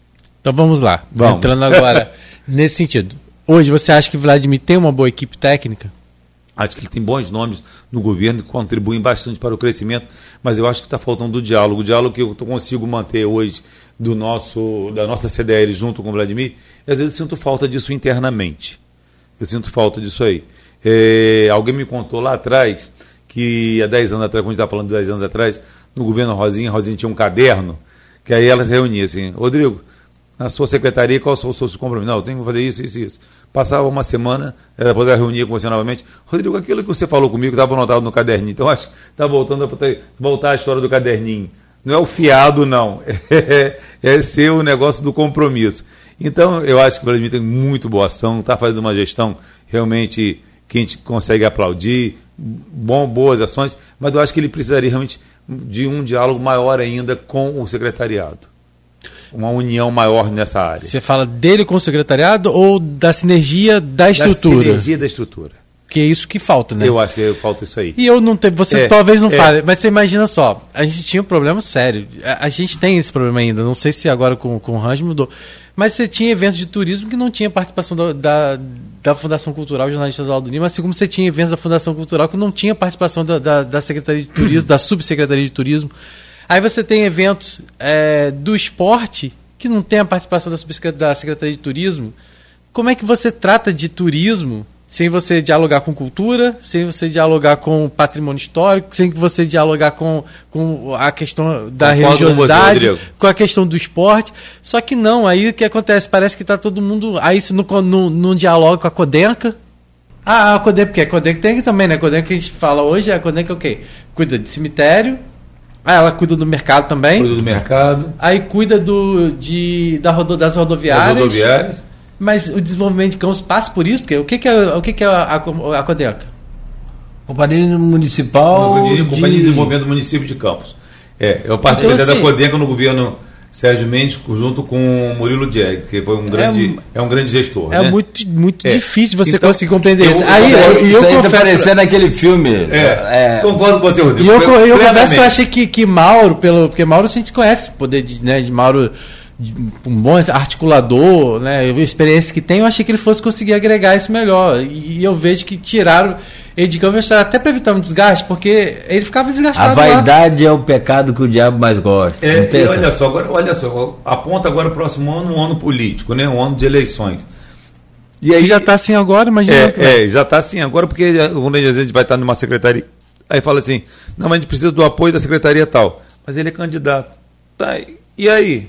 não funciona, não tem que funcionar. E nem aquela secretaria pode funcionar sozinha. Todas, é um conjunto, entendeu? As secretarias é um, é um conjunto de funcionamento, entendeu? Nós temos o gestor executivo e temos todas as secretarias para funcionar junto. Então, quando a gente faz um caminho de Santa Amaro, a gente precisa do turismo, precisa da Fundação Cultural, precisa do transporte, do IMTT. É, é um conjunto todinho que nós temos que levar para. E todas elas trabalhando.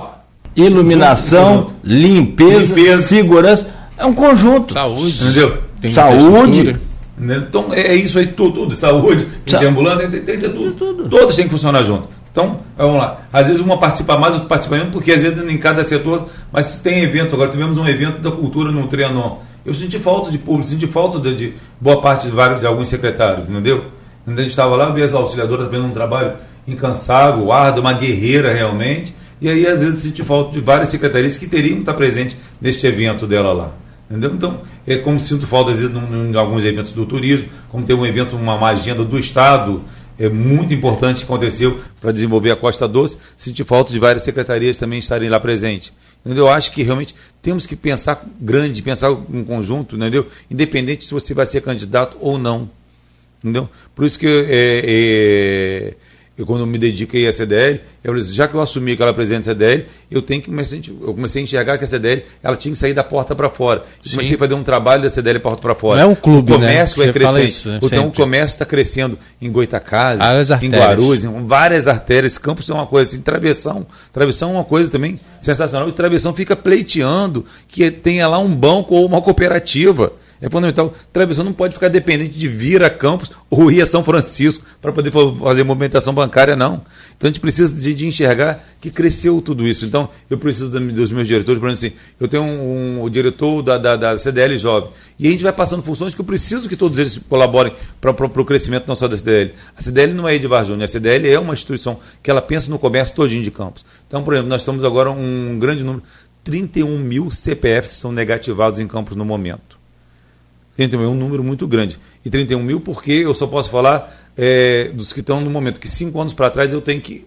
Não posso citar. 30 mil CPFs negativados, que as pessoas não estão conseguindo pagar. Passaram por problemas da pandemia, desemprego, tem uma uhum. série de casos. Ou seja, 51 milhões de dinheiro na rua que não se recebe, que o comércio não recebe.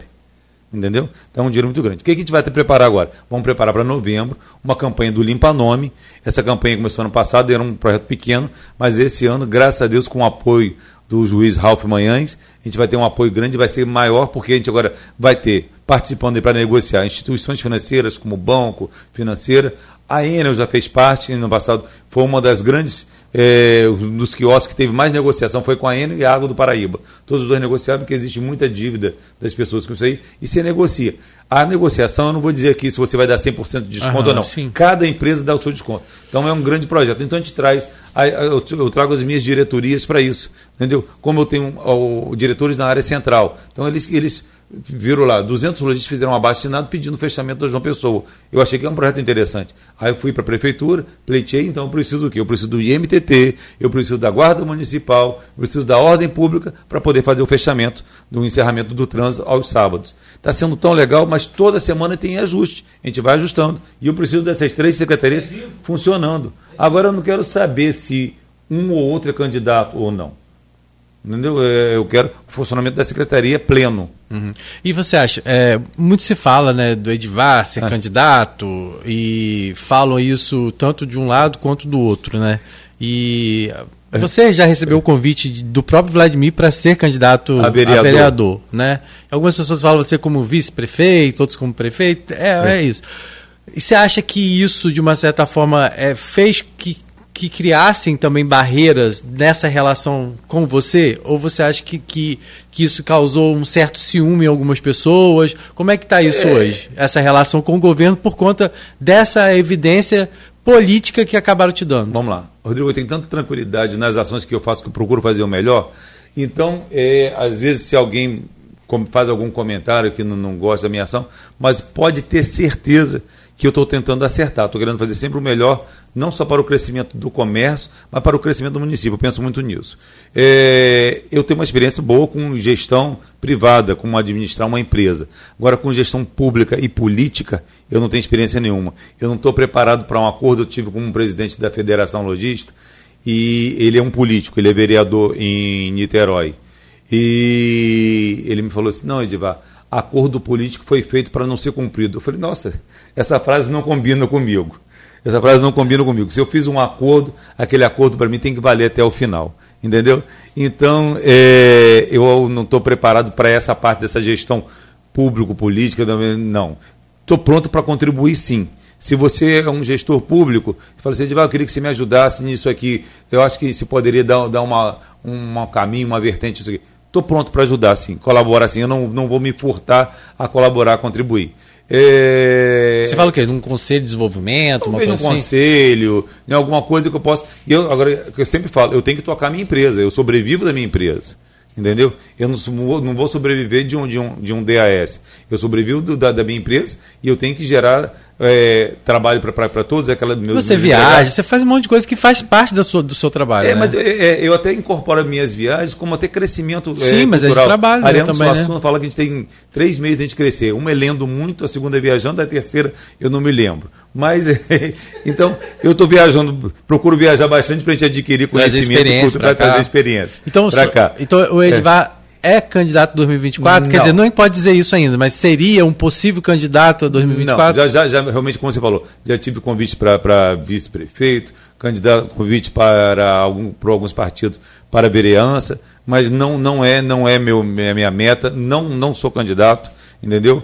É, mas estou pronto para poder contribuir. Você sendo eleito, pode contar comigo. Se você tem um projeto, se o seu projeto vier ao encontro do que eu penso do desenvolvimento do crescimento de campo, você vai contar com o meu apoio. Entendeu? Também não é assim, todos, todo mundo vai poder contar com o apoio dele, não. Tem que vir ao encontro do que eu imagino que seja o melhor para Campos, uhum. para melhor para a nossa cidade. E eu vou cobrar também de você. Se você também se comprometeu, falou assim, ah, eu vou fazer a melhoria da Lagoa do Vigário, eu vou fazer a melhoria da, da, da, das ciclovias, e depois vou estar te cobrando também, que eu acho que nós temos hoje. E aí fala, peraí, prefeito, você prometeu que ia melhorar o centro histórico. Então, uhum. vamos começar a melhoria do centro histórico? Eu vou estar te cobrando aquilo ali assim entendeu? Uhum. Mas também estou pronto para colaborar. Ele vai, ah, eu preciso ter um acesso é, com os empresários dessa área aqui. Eu acho também interlocução, assim, a gente precisa ter um contato com o presidente da Azul. A gente precisa melhorar a campo, precisamos ter um contato com o presidente da Gol. Uhum. Então eu acho que nós temos, eu, eu, eu, eu me, me, coloco à disposição de procurar ajudar nessa interlocução desse uhum. caminho. A gente está na reta final, nos minutinhos finais. A gente falou já? sobre. Já. Não tem meia hora só de programa, Nada. não, gente? é, se a gente fala, viu pesquisa agora recente, saiu aprovação é, governo Vladimir, né, entre bom, regular e ótimo, aí batendo 75%. Muito se fala que esses números, que esse número e também outros números que estão na pesquisa Guap, que podem ser conferidos no blog Opiniões também, é, falam na possibilidade de Vladimir ser reeleito e ser reeleito no primeiro turno. Como que você avalia isso hoje? Hoje é exatamente esse quadro que eu consigo enxergar. Hoje é exatamente isso aí. É, como eu falei, eu tive ontem com um pessoal do Partido Novo conversando. Há uma, uma, uma expectativa muito grande de que um nome novo surja no, no, no, no quadro político, não só municipal, para legislativo. Há uma, uma agora começou-se uma renovação, né? Acho que vai haver uma renovação novamente na Câmara. Precisamos também ter um pleito, uma participação feminina intensa, né? Acho que há uma preocupação de, de quem vai ser escolhido para a candidatura. Mulheres, se candidatem a vereador. Eu acho que em Campos tem bons nomes aí para poder entrar nesse pleito do Legislativo. Acho que precisa dessa renovação, de precisão do seu olhar e da sua opinião. E há sempre uma expectativa de um nome novo. Mas hoje é o que a pesquisa aponta, é a grande realidade. Vladimir tem feito boas ações, bons projetos, é, ele tem uma comunicação também muito boa, muito boa essa, essa, participação dele com a população, de ir aos bairros, ele está presente, você consegue falar com o Vladimir, entendeu? É, é um, não, ele não, não, se omite, ele está sempre presente. Uhum, uhum. Entendeu? Que seja para dizer sim ou não, mas ele está ali presente. E quando é não, ele justifica. Isso é muito bom de um, de um gestor. Uhum. Entendeu? Acho que ele agora está mais solto ainda cada vez mais. E sendo reeleito, eu tenho certeza que ele tem, promete uma grande gestão. E nessa relação com a Câmara, que a gente vê volta meio estremecida, esse conflito entre garotinhos e Bacelar. Como que você avalia essa questão da pacificação? É, eu acho que a Câmara hoje está tensa com a reeleição de todos que estão lá dentro, né? É, eu gostaria de uma, uma atuação mais forte de todos do Legislativo, de estarem mostrando a nossa cidade, de estarem cobrando pela nossa cidade, de todos funcionarem como síndico da nossa cidade, entendeu? Uhum. Gostaria muito, muito uma ação deles. Mas recentemente estive lá em uma outra reunião, numa audiência pública, acho que foi do Livro Verde, e aí um grupo de vereadores, até da oposição, é, falou assim, de já escolheu sua cadeira, eu falei assim, não, podem ficar tranquilos, eu não vou ser, não vou concorrer ao legislativo, nem ao executivo, não vou concorrer. Mas é, eu gostaria de uma, uma atuação muito forte. Tem bons vereadores, acho que tem bastante gente lutando ali por campos, mas eu queria realmente que isso fosse assim, intenso. É, como eu falei, quando, quando eu me coloco como presidente da CDL, é, pode algumas atitudes minhas não, não agradarem, mas quando eu chamo a atenção do próprio empresariado, eu acho que eu tenho essa função de, de mostrar para ele que o mundo evoluiu, uhum. que não adianta, nós não somos mais tiradores de pedido, que só você abrir a loja. A gente tem que melhorar o nosso município, tem que melhorar a, a participação de todos nesse crescimento que da, da, da cidade da nossa região. De entender que Campos precisa de uma ação muito forte política. Entendeu? Nós tivemos uma representação muito forte até com um garotinho mesmo, que foi um, um, uma pessoa que projetou campos fora. E precisamos continuar essa projeção. Entendeu? A importância de campos é histórica, né? vem lá de trás. E o nosso município, voltando a insistir, de uma extensão tão grande, de, de, de, de, ter a nossa importância, de ter uma rugby de aviação, de ser uma referência de crescimento e desenvolvimento no Rio de Janeiro. Já fomos a capital do petróleo, né? Já fomos a capital do petróleo. somos a capital, mas não somos a bacia. Então, somos a bacia, mas não temos o, é. o grande, o grande benefício. Né? Essa, essa é, Vladimir ter conta dessa história do, da, da, parte de usineiros, mas nós temos que reverter esse quadro, mudar esse quadro, né? Que os usineiros ficaram preocupados com mão de obra, eles é, mão e acabou em Macaé. Mas eu acho que essa história a gente tem que mudar. Uhum. A história é feita para a gente ter evoluções Sim. e crescimentos. E tem tempo para isso, né? Dá temos tempo, tempo né? para isso, temos tempo para isso. Temos aí mais um ano e um ano e alguns meses para poder é. fazer uma mudança ainda. Para fechar, Edivar, é, recentemente tivemos é, um episódio que tornou aí o, o limite ético muito baixo na política de campos. O garotinho foi para as redes sociais, é, na verdade ele antecipou o que a grande mídia fez, o Globo, o UOL, Metrópolis, 24 horas Sim. depois, que foi denunciar é, aquele caso Bacelar, e que virou naturalmente é, destaque na imprensa nacional, como eu disse, e no domingo, logo depois daquilo, o pai do, do Rodrigo, o seu Marcos, reagiu com um discurso na internet que a Luísa já falou aqui, é, é, a nossa linha de trabalho, uhum, e você uhum. conhece muito bem. Nós não vamos republicar aquilo, repetir aquilo nunca, em momento algum. É, mas eu gostaria de trazer o seu parecer, e inclusive Rosinha, ah. que foi se, se, né, é, é, atacada, atacada né, foi a DEAN registrar a queixa. Então, assim, baixou muito o nível do discurso da política, lembrando aqueles tempos antigos. É, e aí são duas gerações distintas, é. a, tanto do Rodrigo quanto do Vladimir e Marquinho, dos pais, né? né? do Marquinho, claro e dessa geração que está aí se evidenciando e, como você falou, é, renovando para entrar também na política, aí eu te pergunto, como é que fica esse decoro, esse limite ético na sua visão assim, para a política de campos? Com esse, com esse duelo, a gente não vai a lugar nenhum. Eu tive com alguns padres, e até eles falavam assim, de, tigre não briga com tigre. tigre vai, vai brigar com quem seja menor, que dá para ele vencer. Então, esse duelo, essa, essa essa guerra de titãs aí, eu, acho que só tem a perder o nosso município. Eu acho que o Rodrigo está fazendo uma grande gestão, ele está levando o campus num cenário, né? Eu até estive lá na Alerj e eu fico muito chateado quando eu vejo o Rio de Janeiro falar assim, ah, é da República do Chuvisco. Sim, sou da República do Chuvisco, sim. Mas nós temos muito a contribuir para o município. Como o próprio Vladimir está fazendo a gestão. Eu acho que a gestão hoje em dia saiu do Marcos e saiu do Garotinho. Hoje, os nossos gestores, o executivo é o Vladimir e é o, e é o Rodrigo. Eu acho que eles dois têm um discurso muito bom. Gosto quando os dois tentam realmente essa conciliação e eu sou mais por esse caminho. Entendeu? Esse duelo, eu nem gostaria de dar visibilidade a isso aí, nem que gostaria de fortalecer esse caminho, porque nós temos que pensar grande, pensar no crescimento. Essa coisa pequena, eu acho que não combina mais não dá mais. Existe, existe, mas não. Vamos pensar grande, entendeu? Eu acho que, que, que tenho certeza que o Rodrigo está pensando em uma grandeza maior politicamente, e, e, com isso quem ganha é a nossa região. E eu acho que o Rodrigo hoje está com um pensamento tão amplo que ele não pensa só em campos. A gente até reclama que ele está pensando só para campos, mas ele está pensando em um Estado, em um crescimento do nosso Estado. E essa interlocução do Rodrigo com o governador, gente, quantos benefícios Campos teve nessa parceria com, com, com, o governo do Estado do nosso lado. Nós andamos na contramão quanto, quantas vezes, gente? Como isso foi ruim, como isso foi péssimo. E aí agora e o Vladimir também faz uma gestão grandiosa e ele é muito equilibrado. Ele tenta apaziguar, entendeu? Isso é muito bom. Eu sou por esse caminho.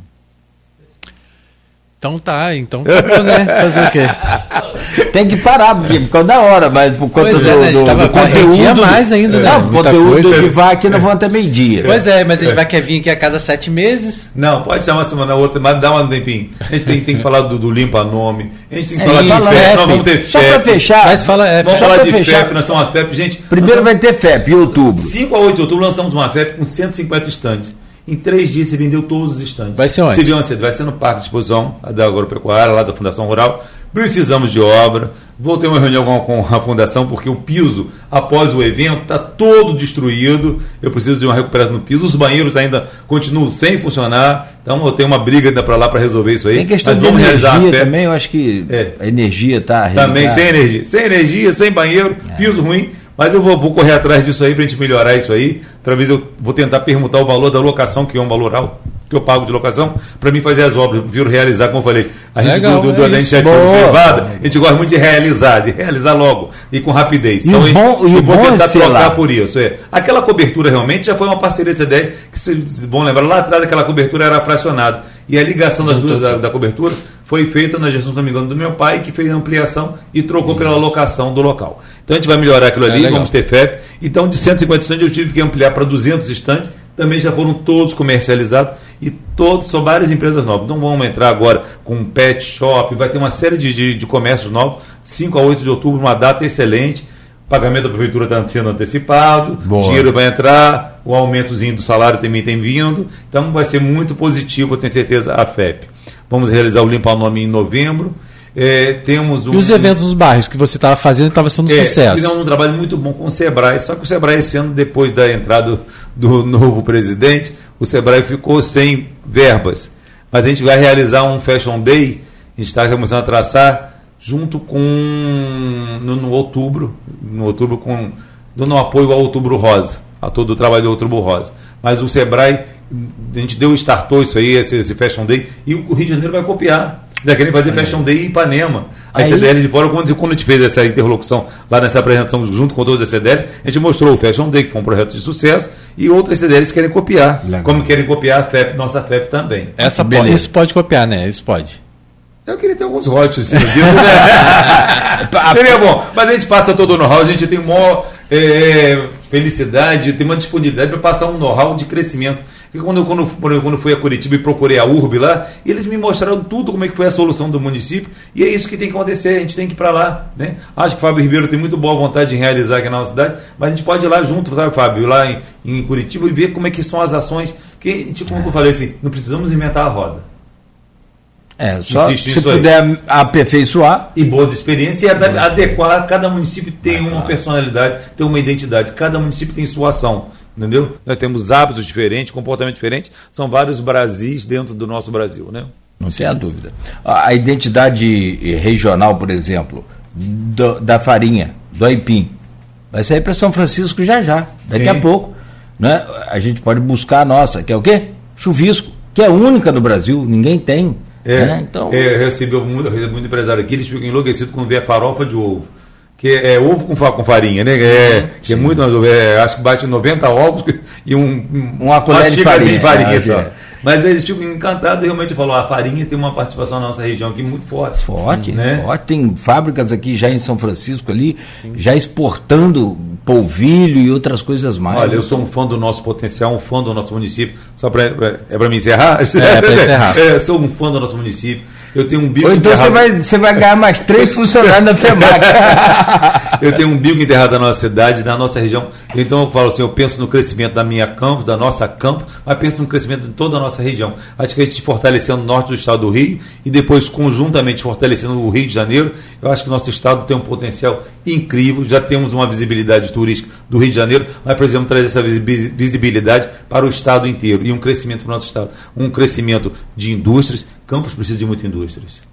Precisa demais. Nós temos é, lá a Codim que está adormecida, talvez agora nova possibilidade de Zen, com a ponte da integração. É tanto assunto que a gente não falou, o né? superintendente falou sobre aqueles 100, me- 80 metros que tem lá, que liga a BR-101 a Codim, que não estão prontos. Que aí você tem que dar uma volta pelo Só outro lado vamos do ter a visibilidade do nosso parque industrial se ele tiver anexo à BR. Você Quando tem é- passando pela BR ver. Conexo BR, senão É. já é. Você viu qual foi a estratégia de Rio das Ostras? Ela botou um parque vizinho a Macaé. Já que Macaé estava explodindo com a, com a Petrobras, a Rio das Ostras foi lá na vizinha, Hum. Acabou. na beira da estrada, É que a pessoa não sabe se ela está em Macaé, se está em Rio das. Ostras. E está lá um parque industrial vivo, pulsando. É.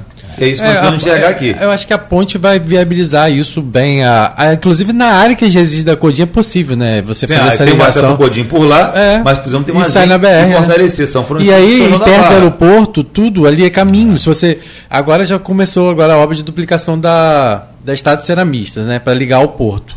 Dali do porto, você pega a ponte, atravessa, passa ali pela Codim, Uhum.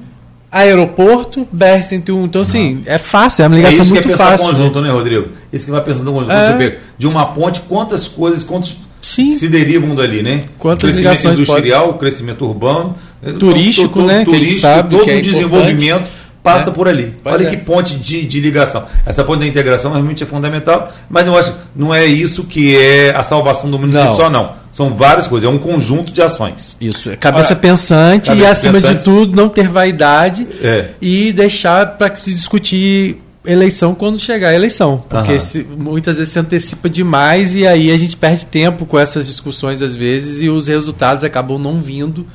É, e aí agora é torcer para que tenha esse alinhamento que você falou aqui, que você defendeu, que eu acho que A é gente faz a um pleito defesa. muito forte, que haja esse alinhamento. Ele é candidato. Eu tô achando que o Rodrigo nem é candidato. Meu título nem é daqui. Se for lá em São João da Barra. Você me apoia lá em São João da Barra? Apoio, João da Barra. Eu tenho uma paixão muito grande por João da Barra. mas Eu acho que minha intenção, acho que acabando o CDL, se, hum, um, for, for contribuir aqui, eu acho que vou morar pro Eu outro lado. gravo, eu gravo a propaganda para rodar no carro. Vai, eu sou de Gruçaí. Eu não, mas Você é de eu? Eu sou de Eu Gruçaí. sou fã de Atafona. Não, mas eu, eu sou de Gruçaí, eu sou fã de Atafona, mas eu sou de Gruçaí. É. Desculpa o pessoal de Gruçaí que tá me ouvindo aí, mas todo mundo sabe, eu gosto. Se você é um colaborador seu, você é um assessor seu lá também, então, Rodrigo. Ó, quem sabe. É. Aí, fechou, hein? Olha, É. eu estou fazendo campanha antecipada. Gente, é mentira, tá? Depois, se ele vier candidato, nós vamos tudo preso. Depois Não tira a rádio, não, pelo amor de Deus, é mentira, eu sou candidato a nada não, eu sou que nem Edivar, tem que falar aqui, não sou candidato não, hein? Bom, vamos lá então, Edivar. Obrigada. A, a Kátia Macabu colocou uma mensagem para Sou você. fã de Kátia. Kátia é um É uma espetáculo guerreira também. que fez a Bienal do livro com maestria, livrou para Guarulhos, dando visibilidade a Guarulhos. Boa. Nosso município não é só o lado de cá, o lado de lá é todo, é todo um crescimento. Kátia, Mau- parabéns. Maurício coloquei, tanto projeto e nada sai do papel. É da época que você. Do tempo que você está falando dos projetos aqui do centro, da prefeitura. Esse, Maurício, então- me dói muito isso aí. É. Eu gosto de realização, entendeu? É, o timing, o timing público é diferente do privado. Mas tem que mudar isso, né? Tem, muda urgente. Pergunta sobre time público com o Almir Júnior, coitado. O dia me ligou chorando sobre as, aquela ponte. Essas pontes. né? Ele tem Todas uma vontade de pontes. realização muito Não grande. pode, trava, Um de porque realização muito burocracia-. Mas ele precisa da integração e participação de outras secretarias junto com ele. Também. Também. E não podemos perder esse contato com o governo do Estado. Não vamos deixar essas brigas, esses rumores, atrapalhar essa ligação de Campos com o governo do Estado. Já andamos na contramão há bastante tempo. Perfeito. Júnior, obrigado. Tá bom? dia. Obrigado, beijo. valeu. Valeu. Vamos E, eu que- e depois eu quero ouvir a música da. Da Feira da Manhã eu canto uma próxima, eu trago o Então tá show. Eu procurei ir rápido aqui, mas a gente, focado na entrevista, acabei não, não concluindo, mas depois a gente acha também. Gente, são 9 horas e 11 minutos.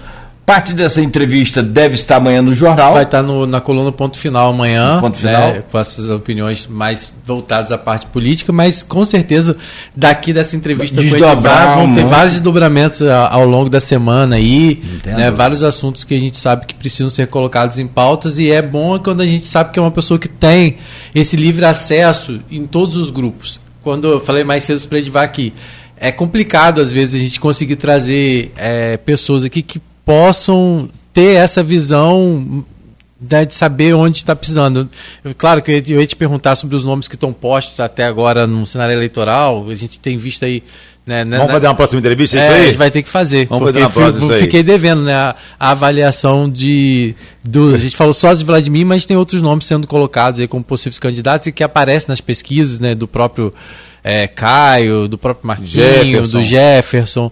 É, então é, são coisas que a gente fica devendo aí, mas você volta para falar. Né? Falo sim, com o maior prazer. Perfeito. Bom, então, a você também, Rodrigo, obrigado. Bom final de semana. Até terça-feira. Terça-feira. Terça, Terça-feira segunda não tem, não Não, segunda é só o candango. Ah, é? Segunda- Segunda-feira é folga. É folga. Mas não, o bicho pega pesado lá no jornal a Ah, semana então tá toda, então tem uma. Tá tranquilo. Tem um, ó, ah, você vê, vai pra lá, pô, quer dizer, vai pra lá, vai pro fazer o Ó, jornal. eu- Essa lá pra hoje tá firme. eu saio já, daqui, já ó. melhorou, tá com o astral Ah, melhor agora. tá, o programa tá. tá com o astral É, melhor. acordei, né? Boteco É, do Cabeça abre daqui a pouco. Daqui a uma hora tá aberto o Boteco do Cabeça. Eu tenho duas páginas para Bolinho e fazer. feijoada. Tenho o ponto final para fazer. A Luz vai me ajudar, claro, mas tenho duas páginas para fazer. O ponto final, né? E amanhã eu tô de plantão de manhã cedo online, então não Então, tem como, né? Sobra segunda. Muito bom. Valeu, valeu, Edivar, mais uma vez, obrigado. Um abraço pro nosso gerente lá da terceira idade, da CDL, o Uhum. seu Miranda. Pois É, nome de CDL, né? É, de- quantos anos ele tem de CDL? 30, 114. 30 anos de CDL. Ah. CDL tem 60 anos, mas o Miranda faz parte da história realmente. É patrimônio, né? Eu já botando aquela plaquinha sabe, de Miranda do patrimônio. Sim, tem que botar uma estátua assim dele. estátua dele, Rapaz, né? olha aí, como é que é o nome da sua mãe lá em Talva? Ele liga daqui a pouco e pergunta isso. Um beijo pra ele, pra equipe É um toda querido. lá. É um querido, nossa. Valeu, gente. São 9 horas e 13 minutos. Folha no ar de volta segunda-feira no oferecimento de Coagro, Proteus Unimed Campos, Laboratório Plínio Bacelar e Vacina Plínio Bacelar.